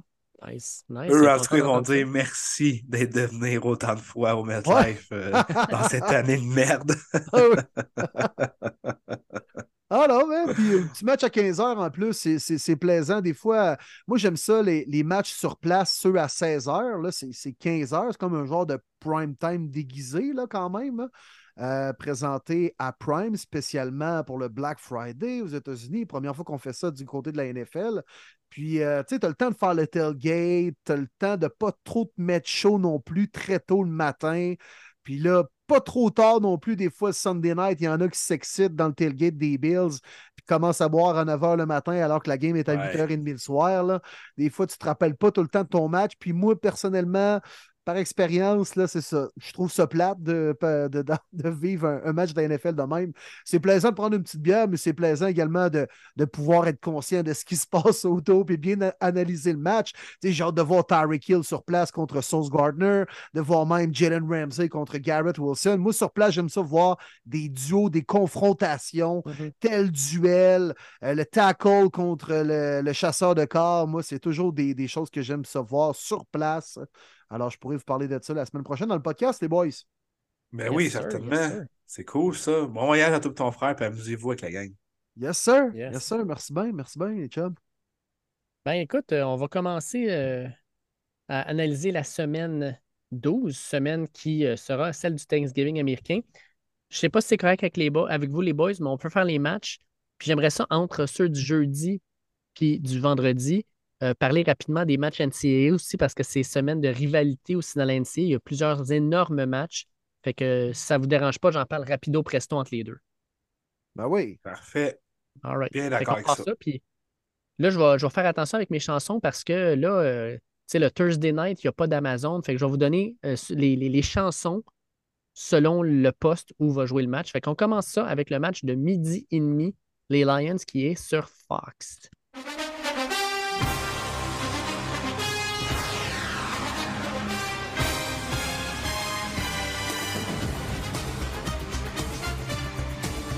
Comme je viens de Ah, dire, les. Packers de Green Bay rendent visite à mes Lions de Détroit au Ford Field, qui sera non seulement plein à craquer, mais crème, les Lions à 8-2, je vous le dis, ça fait 62 ans que c'est pas arrivé. Ça va être une ambiance de feu. Les Packers, clairement, sont négligés par 8 points. Les boys, Packers, Lions, premier match du Thanksgiving, qu'est-ce qui se passe? Ben de la des à. Détroit. Oui. Vas-y, mon Will. Ben, victoire des Lions puis de la dinde, c'est ça. À Marty, on était sur la même longueur d'onde. Exact. Ouais. Hey, écoute, du côté des Packers, Aaron Jones il est out. Le troisième RB, je pense que c'est un Brown. Il, est sur- il- il vient d'être mis sur le IR. AJ Dillon, qui est le deuxième running back, ben 1B, je dirais. Il est questionable.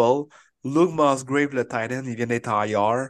C'est comment m'emmener, je veux dire. euh, il n'y a plus grand-chose. Surveille juste les wide receivers comme euh, Dobbs, euh, la recrue cette année aussi, Reed, puis Watson, puis tu vas être bien correct. Du côté de Lyon, on est pas mal en pleine santé. Penny Sewell qui joue une année de feu. La O-line va bien. En Montgomery, Gibbs. Je vais m'arrêter là. C'est Lyon, c'est sûr. Ah, les Ah, Packers jouent quand même bien par les temps qui courent, faut quand même le dire. La défensive accorde moins de points qu'en début de saison. On a accordé, je pense, maximum 22 points. Euh, le- c'est le, le match où on a accordé le, le plus de points dans les 3-4 dernières rencontres. Mais quand même, tu sais, Dave, là, les Lions sont tellement fait ramasser souvent dans cette game-là. Le, le jeudi à midi et demi contre les Packers, c'est arrivé combien de fois dans l'histoire que c'était les Packers qui ont eu le dessus sur les Lions durant cette game-là à Thanksgiving? Ah, là, ça va être l'inverse cette année. Les Lions vont manger les Packers. Ah, puis moi, je vois bien Dan Campbell primer l'équipe en leur disant Les gars, c'est le temps, là. 8-2, on est Packers devant nous autres, on gagne ce match-là, on mange de la dinde, puis après ça, on a une longue semaine pour pouvoir se reposer puis revenir fort la semaine d'après. On va faire le dernier stretch, mais on va aller gagner non seulement nos derniers matchs, mais crime. Les Lions sont en position pour se battre pour la conférence, les boys. Euh, on est juste un match derrière les Eagles. Fait que let's go. Lions, moi aussi, de mon bord. Surtout en prime comme ça. Puis je pense même que Dan Campbell va dire les boys, si on gagne, là, c'est moi qui mange la dinde au grand complet tout seul. Vous allez voir, je vais vous montrer un gros show. Même les os. Oh, ouais. my God. Il, genre- il serait le genre de gars de rentrer toute la dinde, puis ils sont juste les os. Ouais, ouais. Non, non, mais écoute, il restera plus rien, là. Comme mon grand-père qui a mangé une pomme, il me dirait il reste plus rien. Il gaspillage. Ah ouais, le cœur, envoie par là, toi, puis tout le kit. N'en laisse pas, hein?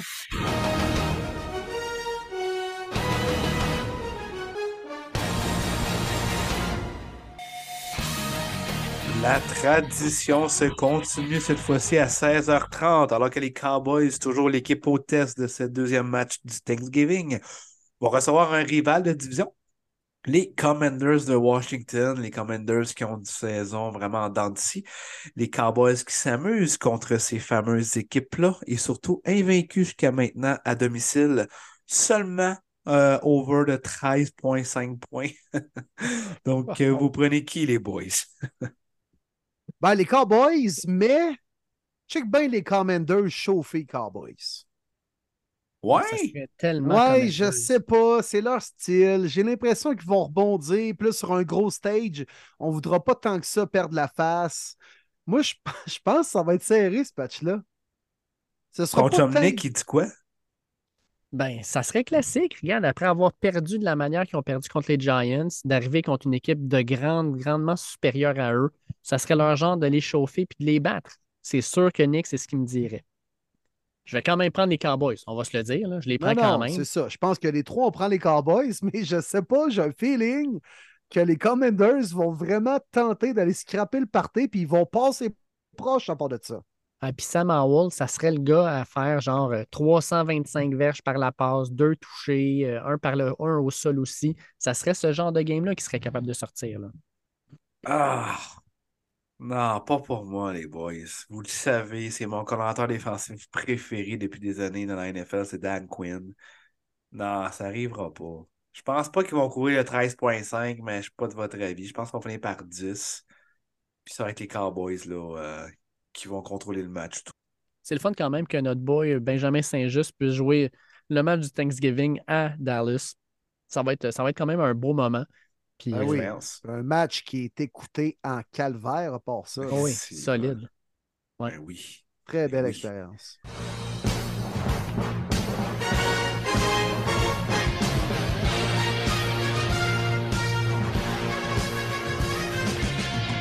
À Seattle, une place euh, un peu moins intimidante où aller jouer que par les années passées, alors que les Seahawks reçoivent les 49ers, duel de division. Et euh, si les Seahawks gagnent, ben, ils vont foutre le trouble dans la section. Mais, en, mais, en, mais en même temps, Abraham Lucas ne sera pas là. Il est sur le IR. Geno Smith est questionable parce que, ben, crime, il s'est fait assassiner par Aaron Donald. Euh, Kenneth Walker ne jouera fort probablement pas. La seule chose, par contre, c'est que les 49ers, Ufanga, ça, c'est une grosse blessure perdue pour la saison. Ça, ça va leur faire mal.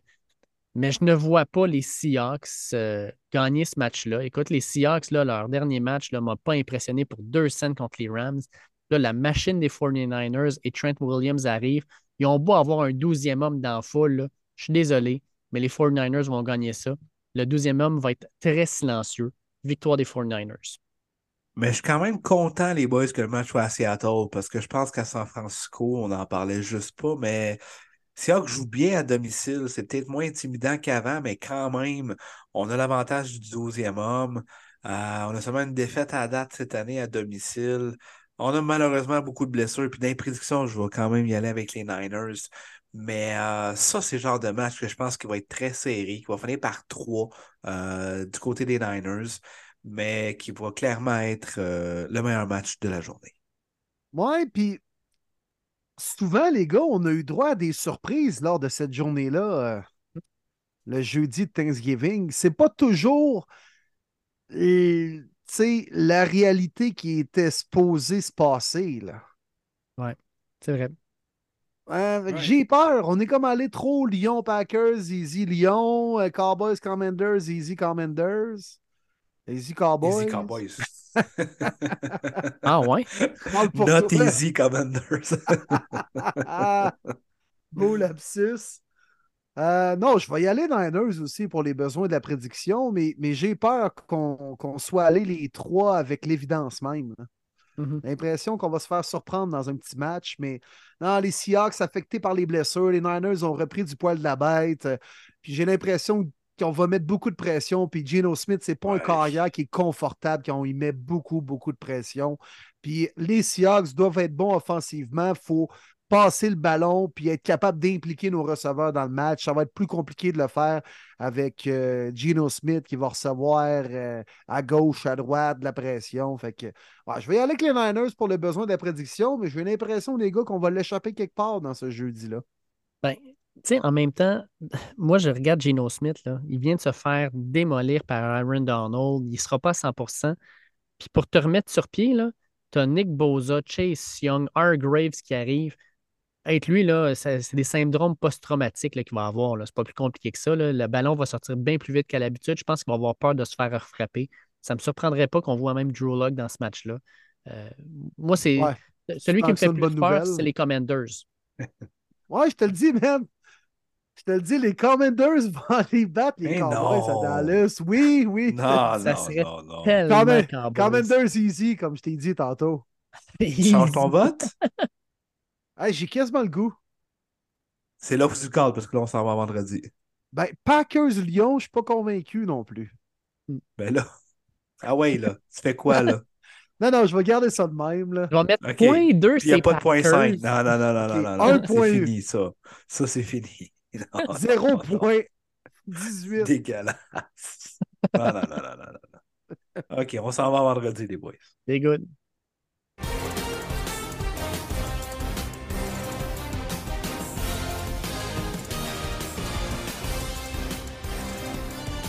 Dans un match qui aurait pu être intéressant si ça n'avait pas été euh, ben, soit Zach Wilson ou son maintenant euh, célèbre remplaçant euh, qui va être au poste de carrière, mais c'est les Dolphins de Miami qui s'en viennent à, New York.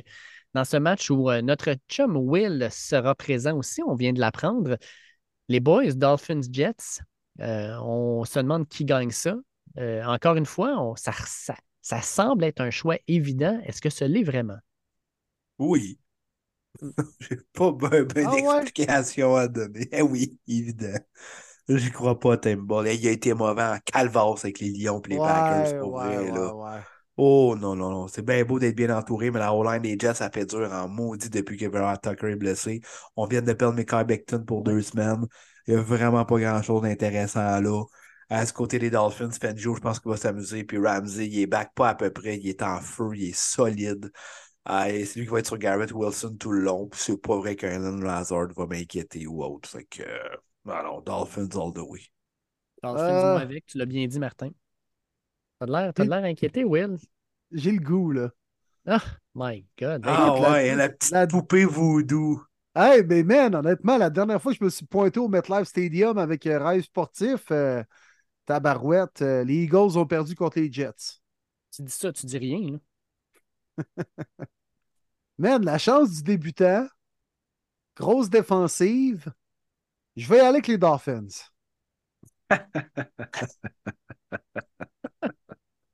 Ah, mais les boys, moi, par exemple, là, j'ai hâte de Ah, regarder ouais. ça. J'espère juste avoir droit à un pas pire match euh, sur place, au moins. Moi, j'ai hâte de voir ça. J'ai j'ai hâte de voir l'expérience Amazon pour ce match-là parce que, pour vrai, là, Amazon paye 100 millions de dollars pour pouvoir présenter ce match-là un vendredi Black Friday. Ça fait extrêmement longtemps qu'on n'a pas vu ça. Et de ce que je comprends, si tu vas sur le site d'Amazon pour pouvoir regarder le match, tu vas pouvoir magasiner en même temps, puis ils vont proposer des deals pendant le match. Fait que tu vas pouvoir avoir une expérience football et magasinage combinés pour le Black Friday. J'ai hâte de voir qu'est-ce qu'ils vont être capables de faire avec ça. Tu sais, question de pousser le capitalisme au maximum puis faire le plus d'argent possible. Euh, ça va être spécial. Ouais. Magasines une cafetière puis une TV plasma en train de voir Tim Boyle arracher les Dolphins. Ouais, ouais. Ou euh, Tyreek Hill faire un petit signe de peace pendant qu'il court. Je sais pas. Ouais, ça va être spécial. Hein? Ouais. Ça, fait, ça fait très américain Black Friday. Là. Mais euh, avant de rentrer dans les matchs du dimanche, les boys, je voulais vous parler des matchs de la NCA parce qu'on a un gros, gros week-end là aussi. On a des matchs le jeudi, vendredi et samedi. Puis, ben, c'est la dernière semaine de la saison régulière. Semaine suivante, ça va être les matchs de conférence, euh, de championnat de conférence, qui vont déterminer fort probablement qui va faire les éliminatoires et les bowls ensuite. Je vais vous en donner quelques-uns. Euh, jeudi soir, on commence avec Ole Miss contre Mississippi State, donc la, bataille du Mississippi. On appelle ça le Egg Bowl. Plus beau moment de cette euh, rivalité-là. En gros, Ole Miss est en train de perdre, marque un toucher en fin de match. C'est Elijah Moore, que tu connais bien, Will, qui est avec tes Browns, qui marque le toucher. Et comme célébration, alors qu'ils étaient à Mississippi State, décide de faire semblant d'être un chien et d'uriner sur la zone des buts de Mississippi State Oh oui. pénalité, le extra point est reculé, manque l'extra point et perdent le match à cause de ça. Euh, un beau moment dans l'histoire. Ouais, ouais, quand même. Wow! On aime ça. Fait que c'est un, ils se détestent. là. C'est un match là, vraiment intense. Euh, Puis si vous avez jamais vu un match de Mississippi State, là, euh, ils ont des euh, genres de, cloches de vaches euh, qu'ils utilisent dans le fond pour encourager leur équipe. Là. C'est, le, bruit est assourdissant. Ça n'a aucun bon sens. Vendredi soir, Oregon State contre Oregon dans ce qu'on appelle le Civil War, la guerre civile. Ça va fort probablement être une des dernières fois qu'on va voir ce, ce duel-là parce qu'Oregon s'en va dans le Big Ten et Oregon State reste dans le Pac-12. Fait que, on va regarder ce match-là avec intérêt. Ça, c'est le vendredi soir. Mais c'est le samedi que ça brasse. Samedi, ça commence le matin avec Ohio State contre Michigan. On appelle ça Oh, wow. The Game. Les deux équipes sont invaincues. Euh, Michigan joue sans son entraîneur-chef, M. Harbaugh, qui a été suspendu les trois derniers matchs pour euh, avoir été. euh, en tout cas, semblerait-il qu'il y a quelqu'un dans son staff qui aurait filmé des autres matchs pour déterminer les signaux des autres équipes. En tout cas, peu importe. Fait Ohio State contre Michigan. Michigan a gagné les deux derniers matchs. Michigan est allé aux deux derniers championnats euh, dans, les éliminatoires, en fait, alors que Ohio State les a regardés aller. Euh, ils sont allés l'an dernier, ils ont failli battre Georgia, mais Ohio State, euh, dans le fond, s'est fait battre deux fois de suite par Michigan. Puis à Ohio State, se faire battre par Michigan, c'est pire que de se faire battre par n'importe qui d'autre. Fait que j'ai hâte de voir ce match-là. Ça va être vraiment intéressant. Euh, je vous en lâche une coupe. Alabama contre Auburn, le Iron Bowl. Un match où il y a souvent des grosses surprises. Puis, euh, petite histoire, en 2010, il y a un fan de Bama qui est allé, euh, le match était à Auburn. À Auburn, il y a une affaire qui s'appelle le Toomer's Corner. C'est un endroit où les fans se réunissent en dessous d'un gros arbre. Ben, le fan de Bama est arrivé la, la veille et il a mis du poison dans le sol pour empoisonner l'arbre de Auburn qui est mort. Le gars a eu un procès d'ailleurs, mais ça vous donne une idée comment que ces gars-là ne Aïe, s'aiment pas. Ah ouais, Oh oui, c'est Wow. pas de niaisage. incroyable. Euh, on continue ça. Mettons Minnesota contre Wisconsin. Euh, à la base, ce n'est pas un match excitant, mais ils jouent pour ce qu'ils appellent le Paul Bunyan's Axe. En fait, euh, dans le temps, c'était euh, leur, leur- leur trophée s'appelait le Slab of Bacon parce qu'on disait que l'équipe qui gagnait avait amené le bacon pour pouvoir jouer. Puis euh, le trophée a disparu. Puis quand Wisconsin a décidé qu'ils ne le remettaient pas après leur victoire de 1943, là, vous dites 1943, oui, oui, ce match-là est joué à chaque année depuis 1890. Fait que C'est une vieille rivalité. Là. On, on aime ça. Hey, Wow. C'est fou, pareil. Hein? Ça- remonte, là. Ben, Mais, hein, 130 ans. C'est fou. aïe, aïe. Florida State contre Florida. Euh, mon équipe, les Gators, qui vont fort probablement se faire planter, mais c'est un peu pour ça que je suis les Gators depuis très longtemps. Euh, c'est en particulier ce match-là parce que dans les belles années des années 90, tu avais Bobby Bowden contre Steve Spurrier. Les coachs s'insultaient dans les conférences de presse, puis les joueurs se battaient avant le match. Euh, c'est le, Sun- le Sunshine Showdown. Euh, cette année, c'est à, Gainesville, donc à, l'Université de Floride. Ça va être un match vraiment intéressant malgré le fait qu'on risque de se faire planter, ça va être vraiment cool. Georgia Tech contre Georgia. Tu sais, les boys, on est allés à Georgia. Euh, Georgia Tech joue à Atlanta. Georgia joue à à peu près une heure et demie, une heure d'Atlanta. Euh, on appelle ça la rivalité le Clean Old Fashioned Eight. Euh, comme c'est la bonne vieille façon d'haïr du monde. La tradition, c'est quoi? C'est que le gagnant va prendre une partie du terrain du vaincu. Fait que Georgia, autour de son, du terrain, il y a comme des, des, des genres de, ronces, des buissons. Fait que quand Georgia Tech gagne sur le terrain de Georgia, ils vont couper des parties de buissons. Chaque joueur en prend une, puis c'est comme un souvenir d'avoir gagné contre Georgia. Puis Georgia voyait ça, puis ça les frustrait crème, on, prenne des parties de leur terrain quand on gagne. Fait qu'ils ont décidé qu'à chaque fois qu'ils gagnaient contre Georgia Tech, ils arrachaient une partie du terrain, littéralement, là, du gazon du terrain, puis ils partaient avec. Mais imagine quand tu as 70 gars qui sont sur le terrain, puis qui enlèvent une partie du terrain, là, c'est c'est pas super chic à la fin. Fait que là, ils ont, Wow! Ça continue encore malgré ça. Ils, ont, tenté d'arrêter ça, puis ça continue encore. Euh, il m'en reste un. Clemson contre South Carolina dans ce qu'on appelle le Palmetto Ball. Euh, Palmetto parce que c'est l'État de la Caroline du Sud, c'est son surnom. Euh, c'est une rivalité qui dure depuis pas loin de 100 ans. Et surtout, c'est que c'est une bataille non seulement dans le football, mais dans à peu près 12 autres sports. Puis à la fin de l'année, on détermine quelle euh, équipe a été meilleure dans ce duel-là, dans tous les sports. Puis juste vous dire que South Carolina a jamais perdu une seule année contre Clemson. On perd peut-être au football, mais on gagne dans les autres matchs. Ça fait en sorte qu'au final, South Carolina gagne toujours le Palmetto Ball à la fin de l'année. C'est jamais arrivé que Clemson gagne. Hmm. Intéressant. voilà. Wow, man! Merci, mon Dave. Très, très bon, honnêtement. Bravo, man. Très solide. ça de même. là. Parfait, ça. Très. Très, très bon, man. Puis je te lève mon chapeau avec les petites recherches puis les petits faits saillants avec les histoires entre les deux équipes et tout ça. Là. Écœurant, man. Merci pour ça. Fou, hein? Vraiment nice. Mm. Good job. Fait que, on repasse ça, les boys. On est rendu au dimanche. Là, Euh, crime, on est encore en train de digérer notre, euh, notre, euh, notre grosse dinde là, aux États-Unis, là, mais on recommence ça parce qu'on a encore du football, puis on commence ça avec les matchs de 1h dimanche.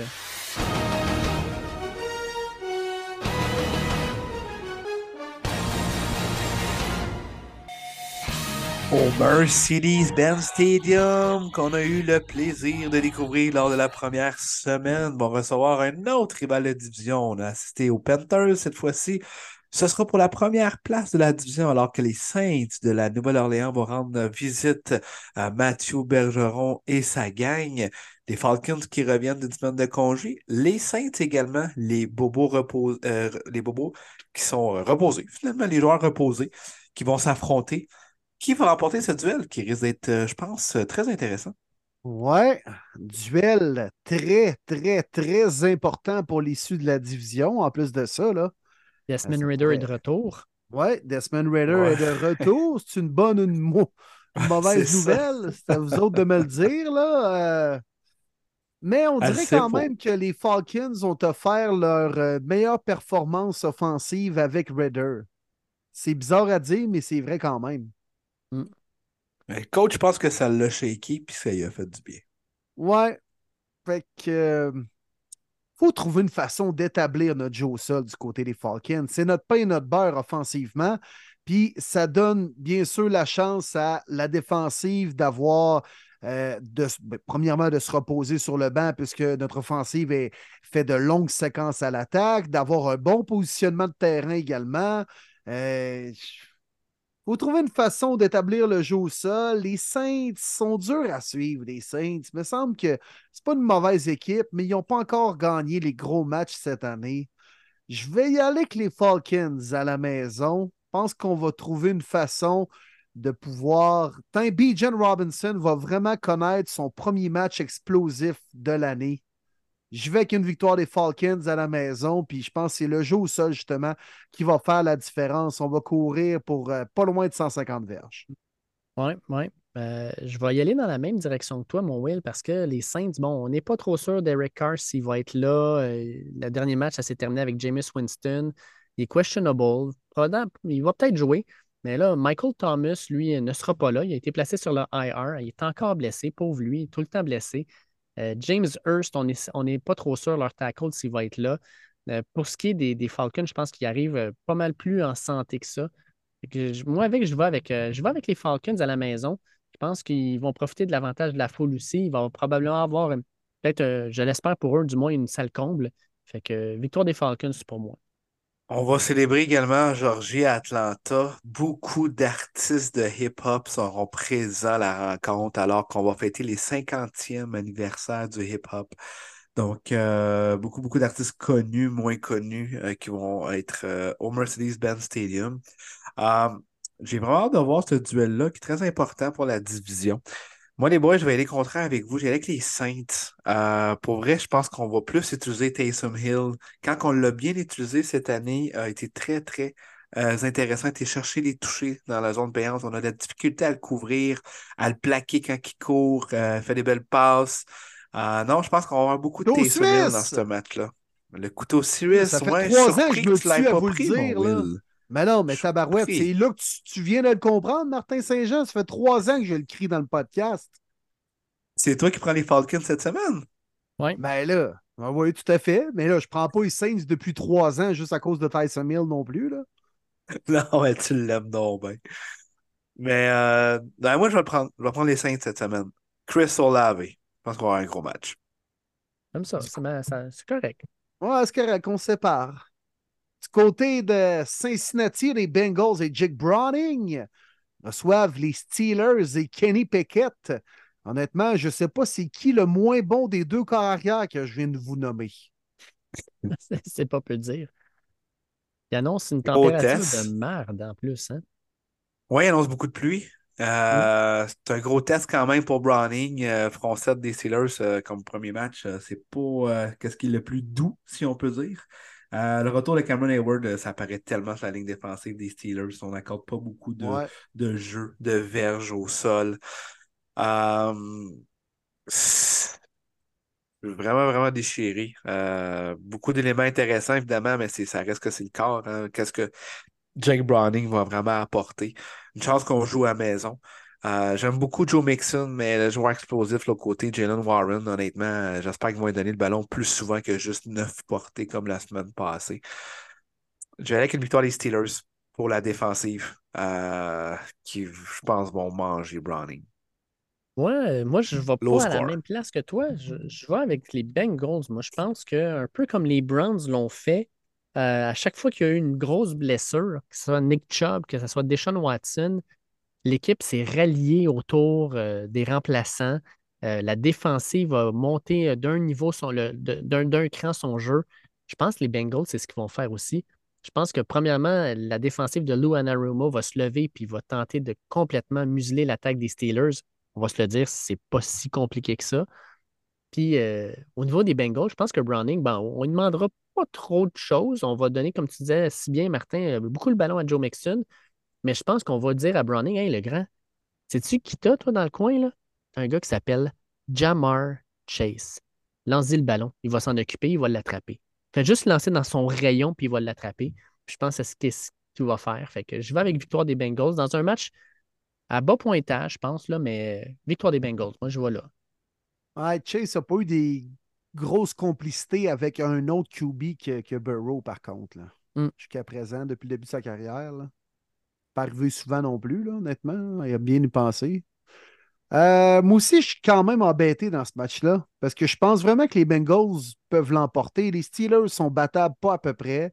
Browning n'a pas été si mauvais que ça dans un contexte pas évident en deuxième demi contre les Ravens à Baltimore, mais mais y aller quand même Steelers. Je pense que ça va énergiser un peu l'attaque avec euh, des nouvelles, nouveaux, euh, nouvel appel de jeu, peut-être un peu plus de diversité, impliquer un peu plus George Pickens également. Donc, euh, on va y aller Steelers, mais je ne suis pas tant convaincu.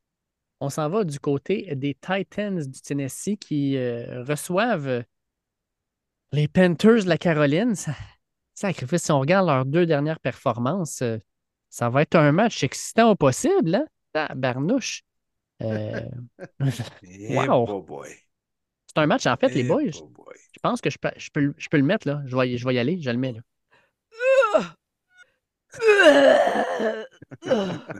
Oui, monsieur. C'est Euh, le premier. C'est le premier de la semaine. Ouais. Outre le fait que ce soit deux carrières recrues qui s'affrontent, là, je vois pas la grande histoire dans ce match-là. là.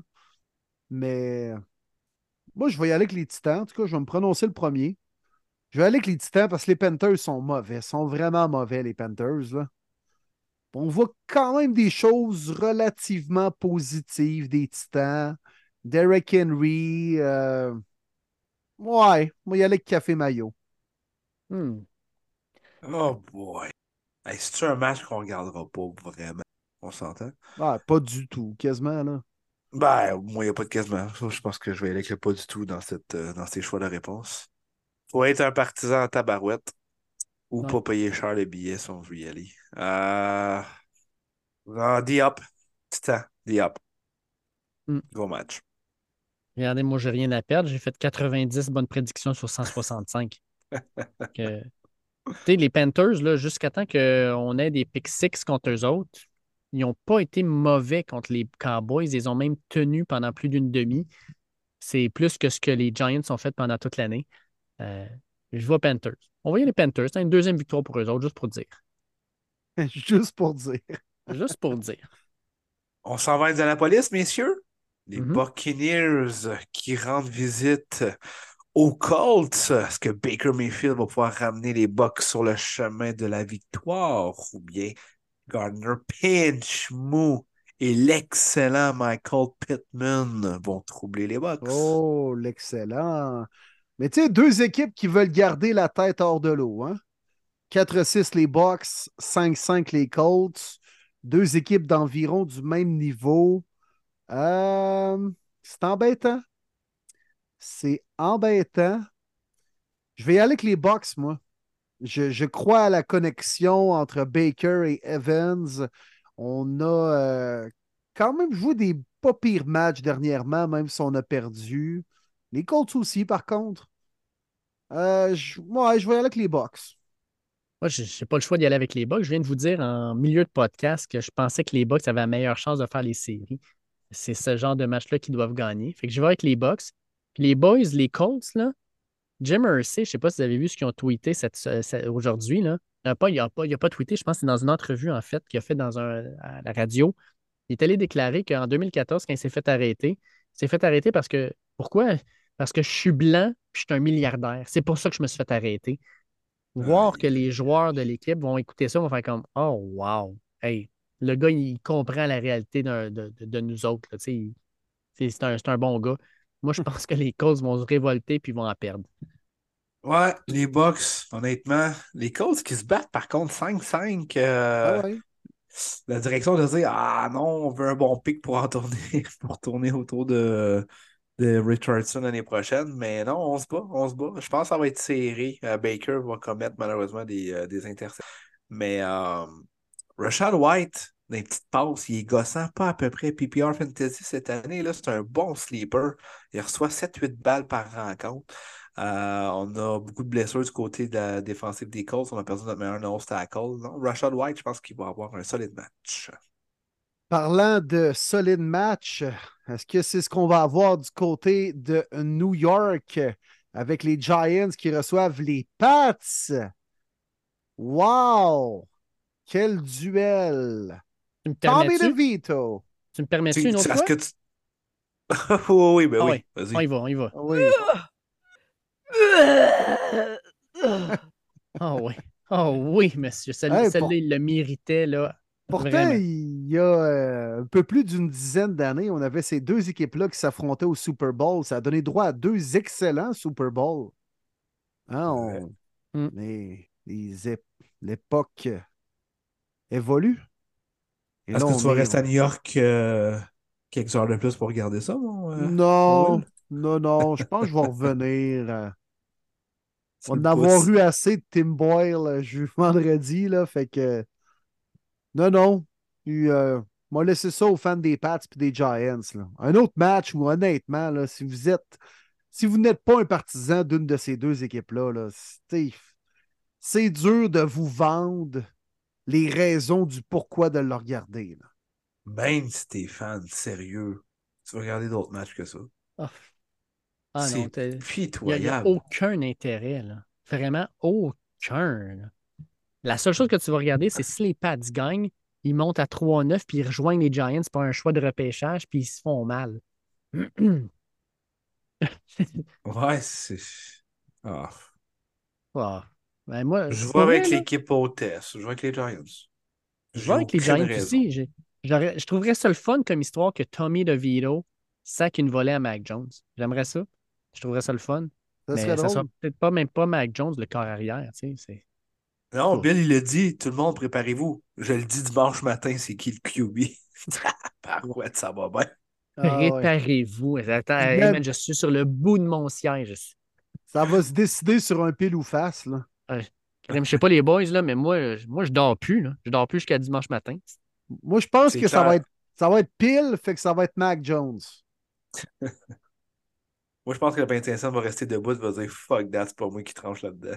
Oh. Je veux pas être associé à ça. Là. Bailey. Zappi puis Mac Jones. là. Ben, moi, moi, moi, y aller avec les Ah, un moi. Will Greer. Ah. Ah oui. Ça va être Will Greer, man. Ça serait cœur. Ben, honnêtement, rendu là, t'as plus rien à perdre. Là. Ah ouais. Oui, Embarque-les. Let's go. j'essaierai. Let's go. Les longues passes, puis envoyer les pics. Ah ouais. Ah, je vais y aller avec les Pats. Moi, je sais pas pourquoi, mais je veux juste aller à l'encontre de vous autres puis euh, gagner un pic sur vous autres. Parfait. Ben correct, ça. Ou en perdre un, c'est ça long. On s'en va maintenant du côté de Houston, où on a, selon Oh. moi, l'un des meilleurs matchs de la semaine. Puis je suis pas sûr qu'on aurait dit ça en début de saison, mais on est rendu là. C'est un match pour la tête de la division. Les Jaguars rendent visite aux Texans. CJ Stroud contre Trevor Lawrence. Qui prenez-vous dans ce duel? Ah oui. Ah, ça va être bon. C'est la game à 13 heures. Euh, je pense pas qu'on aurait dit ça en début d'année. Certainement pas. On voyait les Texans pas mal plus bas que ça. Euh, Texans qui ont déjà fait euh, les troubles fêtes. Week 2, je pense, qui se sont affrontés à Jacksonville. Puis les Texans ont gagné ça. Euh, Pas juste Mhm. gagné, ils ont donné une volée aux Jaguars. Ouais. Euh, mais cette fois-ci, je donne la victoire aux Jaguars. Les Texans sont en feu.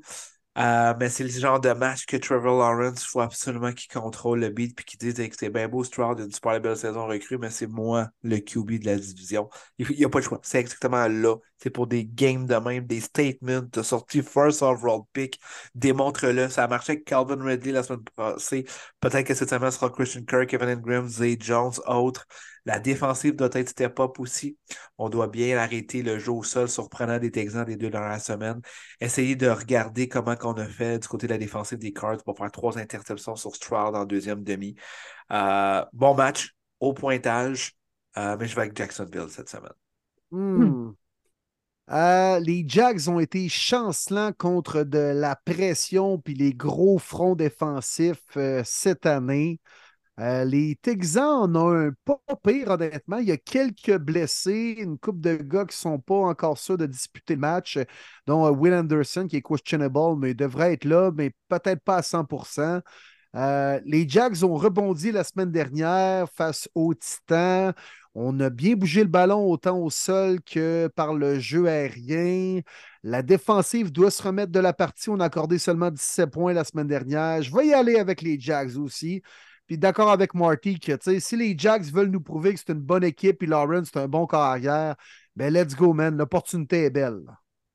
Les boys, moi, je vais aller à l'encontre de vous. J'y vais avec les Texans. Exactement pour ce que tu viens de dire, mon Will. Les Texans, c'est leur opportunité de montrer à la Ligue Hey, we're for real. On est ici, puis on est ici pour gagner. Puis non seulement on est ici pour gagner, on va gagner la division parce qu'on va avoir deux matchs d'avance sur les Jags. Euh, je, vois, je vois vraiment la victoire. Je vois vraiment la victoire des Texans.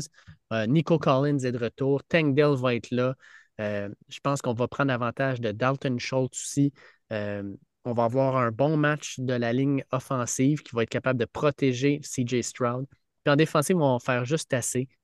Ça va être un match à haut pointage, mais je vais avec les Texans, les boys. Je pense que j'y crois. J'y crois vraiment à cette équipe-là.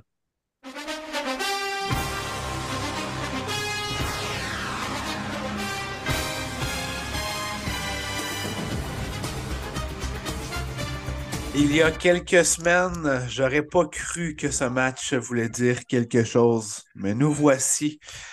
Les Browns de Cleveland qui ont la meilleure défensive de la NFL qui s'amènent à Denver, qui sont sur une lancée de quatre victoires de suite. La défensive s'est replacée d'ailleurs du côté des Broncos. Gros duel et peut-être même le match le plus intéressant, en tout cas à nos yeux, Will et moi, à 16 heures, sur les Browns contre les Broncos. Oh, sort tes Martin Saint-Jean. Ah ouais, gros match, honnêtement. Très gros match. Euh, les Browns sur une belle lancée, deux victoires euh, de suite contre des adversaires de division, mais là, pas évident. Puis euh, je trouve que c'est un trap game, honnêtement. Là. Les Broncos à quatre de suite jouent bien, jamais facile à aller jouer à Denver, à l'étranger. Les Browns, on sort de deux gros matchs émotifs où on a laissé beaucoup de choses sur le terrain. Euh, je vais y aller avec le cœur, puis je vais dire les Browns, puisque j'y crois vraiment. La défensive est totalement dominante. Cette unité joue tellement ensemble. On met autant de la pression que des fois, si la pression ne vient pas, les DB font leur job, puis Mars Garrett peut faire un sac après 4-5 secondes, assisté par les demi-défensifs. Elle se complète vraiment bien. Je pense que ça va être difficile quand même pour Russell de connecter avec ses receveurs, puisque euh, Denzel Ward euh, et Greg Newsom jouent vraiment serré, très physique avec les receveurs. Je ne sais pas si ça va plaire à Sutton et à Judy. Donc, euh, je vais y aller avec mes Browns, mais honnêtement, je trouve que c'est un match piège pour mes Bruns. Moi, je, vais avec les Bruns aussi, mais euh, je pense que c'est au niveau euh, de l'attaque, les Browns, vous allez courir le ballon, sa défensive des Broncos. Patrick Surtain va probablement couvrir à Mary Cooper. Pas de trouble, on va courir. On va courir. On a Jerome Ford, on a Kareem Hunt, on va faire courir DTR.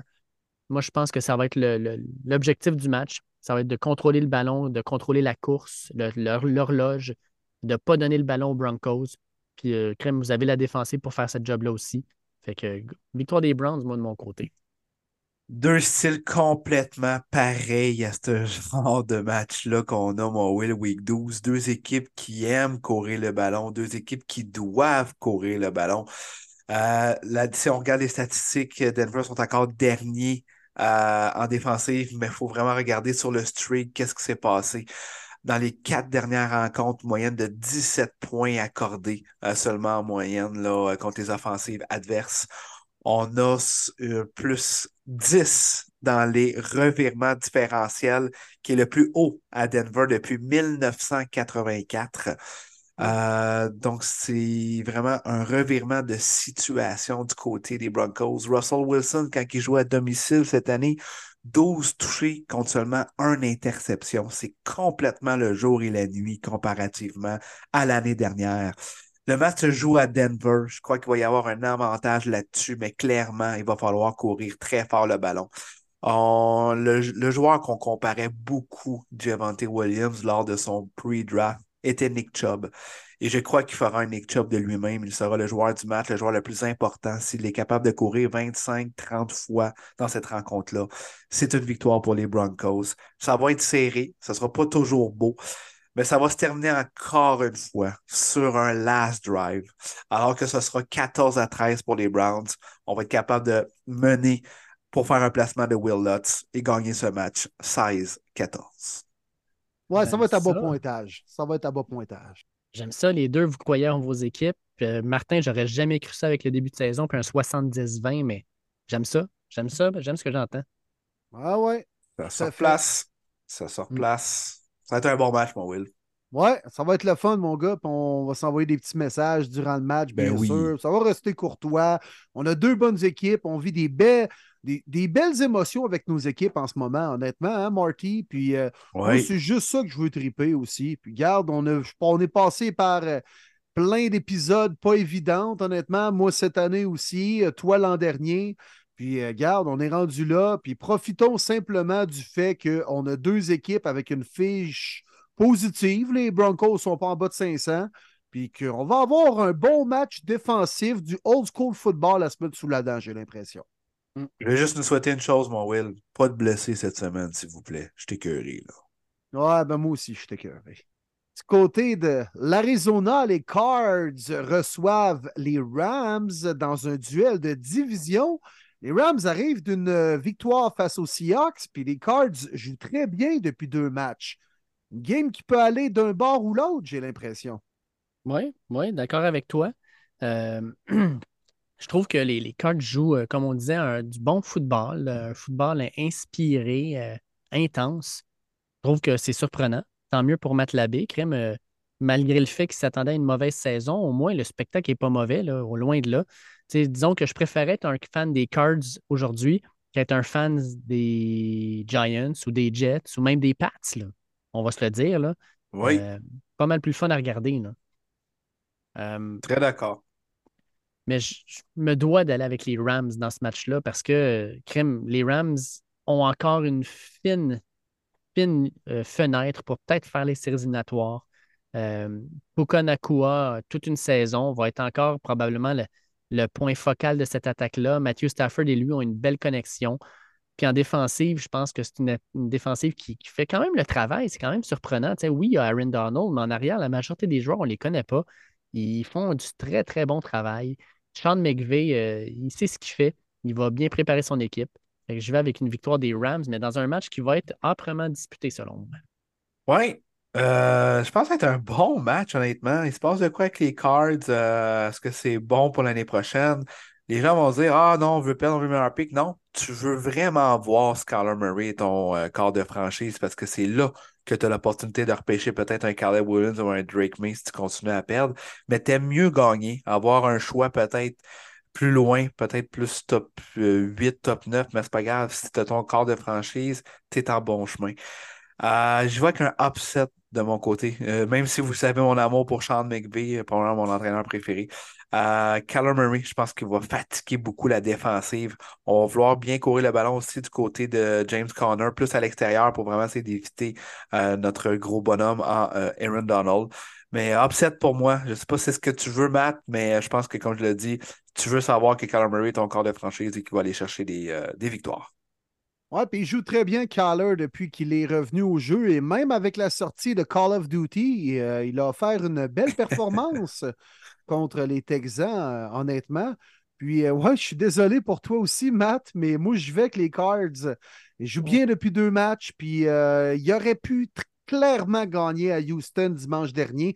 La défensive joue bien également, a provoqué trois interceptions. On fait les gros jeux en situation de troisième essai. Ouais, je vais avec les Cards et Kyler Murray.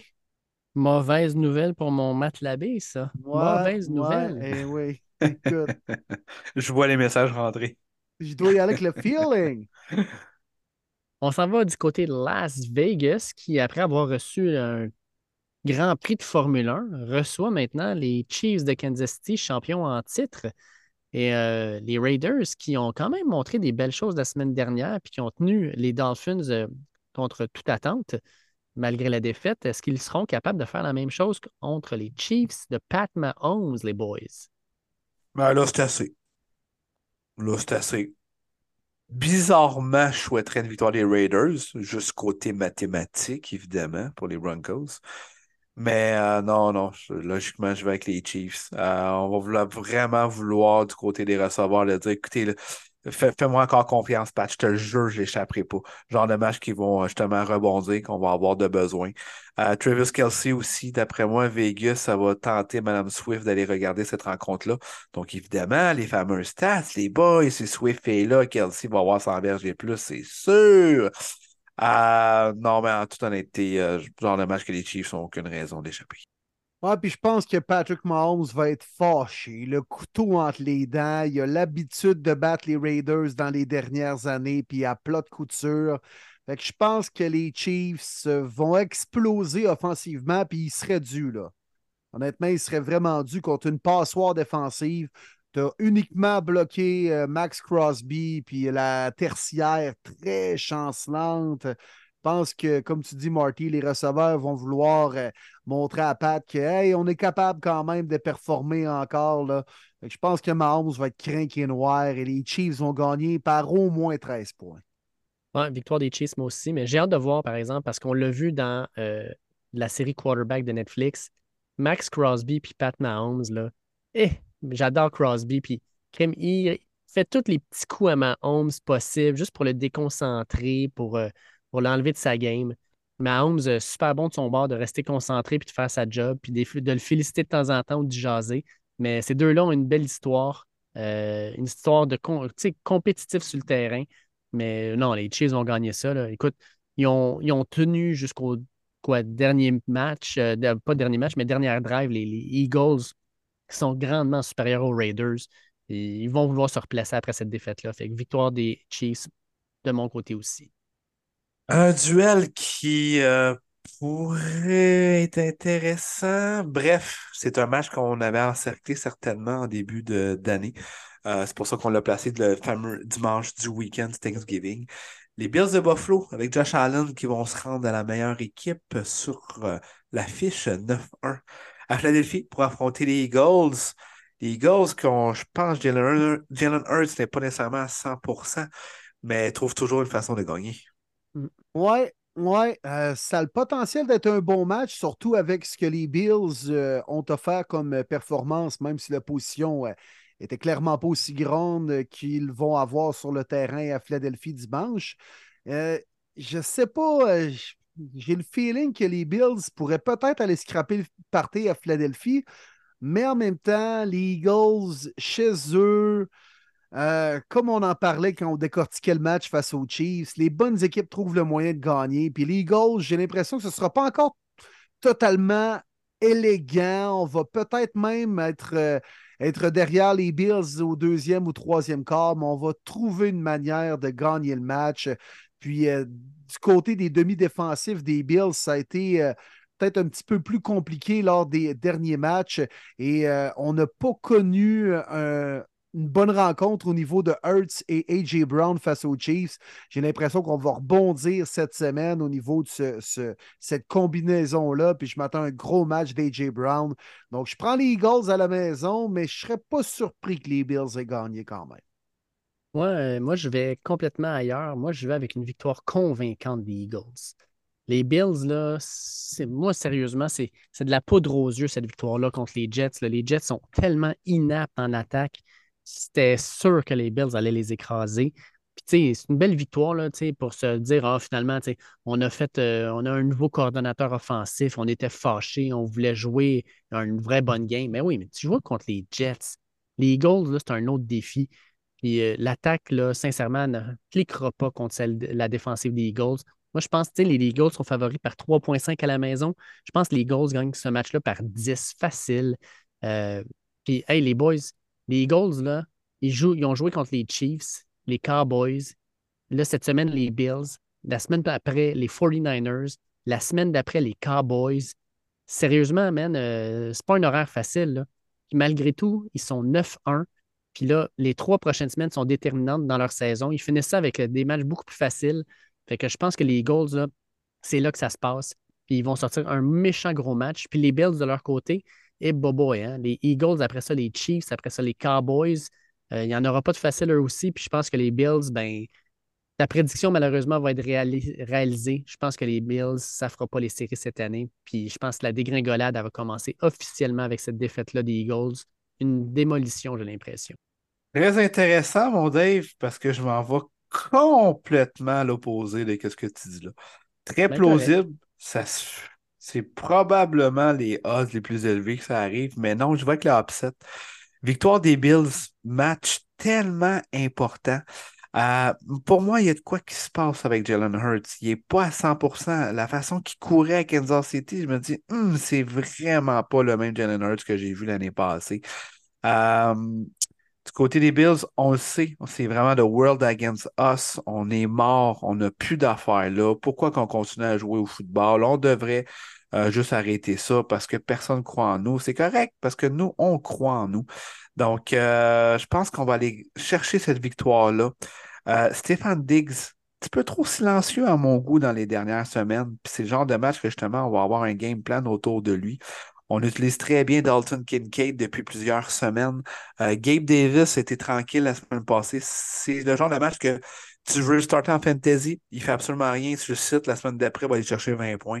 Gabe Davis dans les zones profondes. C'est pas chic-chic la tertiaire. Belle acquisition du côté de Kevin Byard, mais on est capable facilement euh, de battre les euh, DB dans la zone profonde. Je pense que Gabe Davis va avoir un bon match.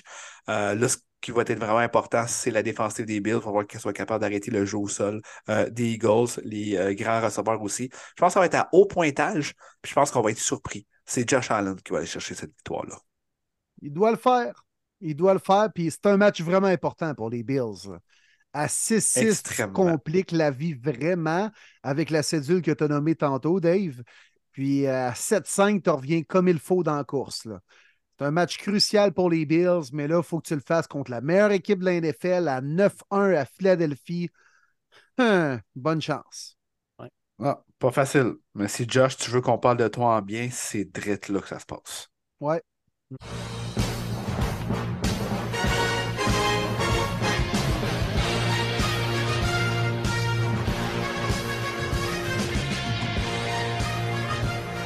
À Los Angeles, les puissants Chargers, l'équipe qui est tellement bonne sur papier, reçoit les Ravens de Baltimore, les Corbeaux à 8-3.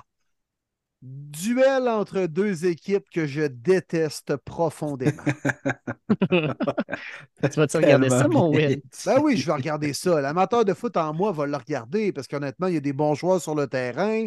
C'est un match quand même important pour l'issue du classement. Si les Chargers perdent, euh, c'est pratiquement fini les séries. Là peut-être pas à ce point-là, mais tu vas te compliquer la vie en calvasse. Tandis que je détesterais pas non plus voir les Ravens à 8-4 pour mes bruns. Fait que, non, c'est sûr que je vais le regarder, mais au niveau des deux équipes, au niveau des habits des deux équipes, peux-tu me crisser ton vomi, Dave? Là? Mets-moi ça. c'est ça le mal. c'est on est là. là. on est là, là. My God, attends un peu. Là. Tu me prends un petit peu à dépourvu. Là. Deux équipes. Oh, c'est un nouveau son. Ouais. C'est tout, celle-là. Ça a l'air plus rough. Ah, ah ouais, à la Will. À la Will après une bouteille. ça, c'est quand, quand tu essaies de me faire avaler que les Chargers, c'est une bonne équipe, man. Je m'étouffe. ouais. Ben, c'est un match qui m'intrigue quand même, ah oui, ben oui, c'est sûr. Genre de match que, les... deux équipes, Chris, c'est de la merde. Au niveau du talent, mais en tout cas, laisse faire. Là. que les gens de Chargers Nowhere vont sortir ça contre une bonne équipe puis vont dire bon, let's go, là. On, est back puis on va les battre. C'est comme what the fuck, t'es pas capable de battre des bonnes équipes puis là tu vas battre les Ravens. J'ai quasiment le goût d'y aller avec le upset, honnêtement. Euh, ah, la blessure de Mark Andrews va vraiment faire mal à l'offensive des mm. Ravens. C'est fou à quel point il est important, ce joueur-là. Parlez-moi pas d'Isaiah Likely. Là. Il va te faire un deux catch, pas pire, mais c'est pas Mark Andrews, ton first down guy. Euh, mais Colin que j'ai les Chargers. Euh, ah, je suis vraiment torn. J'ai juste vraiment peur que ce soit l'upset euh, dimanche soir. avec Mais non, ils sont tellement mal coachés. Non, non, non, ils sont tellement mal coachés. Qui qui est sur excuse? Joey Boza. Exact. Ouais, c'est vrai. Quand t'affrontes Lamar Jackson, c'est pas une bonne nouvelle. Mm. Non, exact. Non, je like les Ravens. Euh, tout simplement, puis aussi simple que la base du football, ils sont bien coachés, eux autres. Mm Oui. Qui remplace euh, Joey Boza? Très bonne question. Le prospect de USC, là, Tuli Tuo Ah oui, oui, oui. boy. Il était pas pareil, sa rotation. Ouais. Est-ce qu'il tu peux tout? Tu peux pas tout? Non. Ben, moi, je ne peux pas tout prendre pour les Chargers. Tuli tout ou pas? Alors, moi, je vais prendre les, les, Ravens. Moi, je vais prendre les Ravens, honnêtement. Lamar Jackson est bon cette saison. Même sans Mark Andrews, il va trouver une façon d'aller chercher les premiers essais avec ses jambes. Euh, belle connexion quand même avec Zay Flowers. Il est tannant dans le slot. Il est capable de, de, faire des petits jet sweeps, des petits tracés également, puis faire beaucoup de verges après l'attraper. Je pense qu'on va être capable d'en faire suffisamment. Puis euh, offensivement, puis ça, c'est nul peut-être, les deux offensives, mais je trosse plus Lamar Jackson que Justin Herbert et j'aime plus la défensive des Ravens que celle des Chargers. Donc ça s'arrête là. Mais regarde, comme on dit souvent en premier début, hésiter en du vomi et de la merde, hein? Dans mm. mon cas, c'est pas mal ça. Ouais, pour toi, parce que que Ravens, c'est une solide équipe cette année. Ben oui, ben oui. Puis ça, j'en démode pas, les gars. J'étais les seuls à les vanter il y a deux semaines avec Cadorette.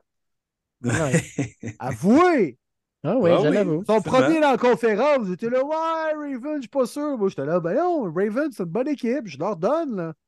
J'ai le droit de les détester profondément. Je me lève de la nuit pour les haïr. Comme tous les fans des Browns. C'est l'équipe que vous avez le plus. Mon chum ah Martin Major, il dit la même affaire. C'est l'équipe qui déteste le plus. Puis ils ont perdu contre qui il y a deux semaines, les Ravens? Contre les Browns. Ah! Mm. Ah! Family Prix. Hey, les Chargers, là, sérieusement, là, Mike Williams sur le IR, Joshua Palmer sur le IR, questionable, Keenan Allen, Jalen Guyton, Gerald Everett. Sérieusement, il va lancer le ballon à qui? À Quentin Johnston pour qu'il l'échappe?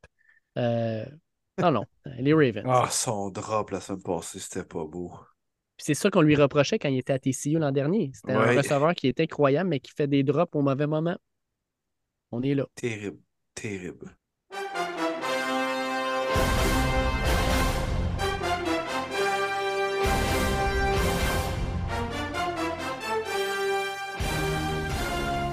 Et on termine la semaine du Thanksgiving avec un duel, les boys. Un duel incroyable entre les Vikings du Minnesota qui reçoivent à, Indiana, à Minneapolis les Bears de Chicago.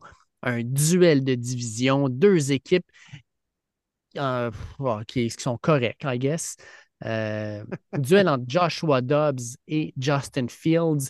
Les Vikings, sincèrement, là, c'est le genre de match qu'ils ne peuvent pas échapper s'ils veulent faire les séries. Et les Bears, c'est un match qu'ils veulent probablement ne pas gagner pour garder un haut choix de repêchage, mais en même temps, crime, c'est un duel de division. Les Vikings, tu les aimes pas, tu veux les battre. Il arrive quoi?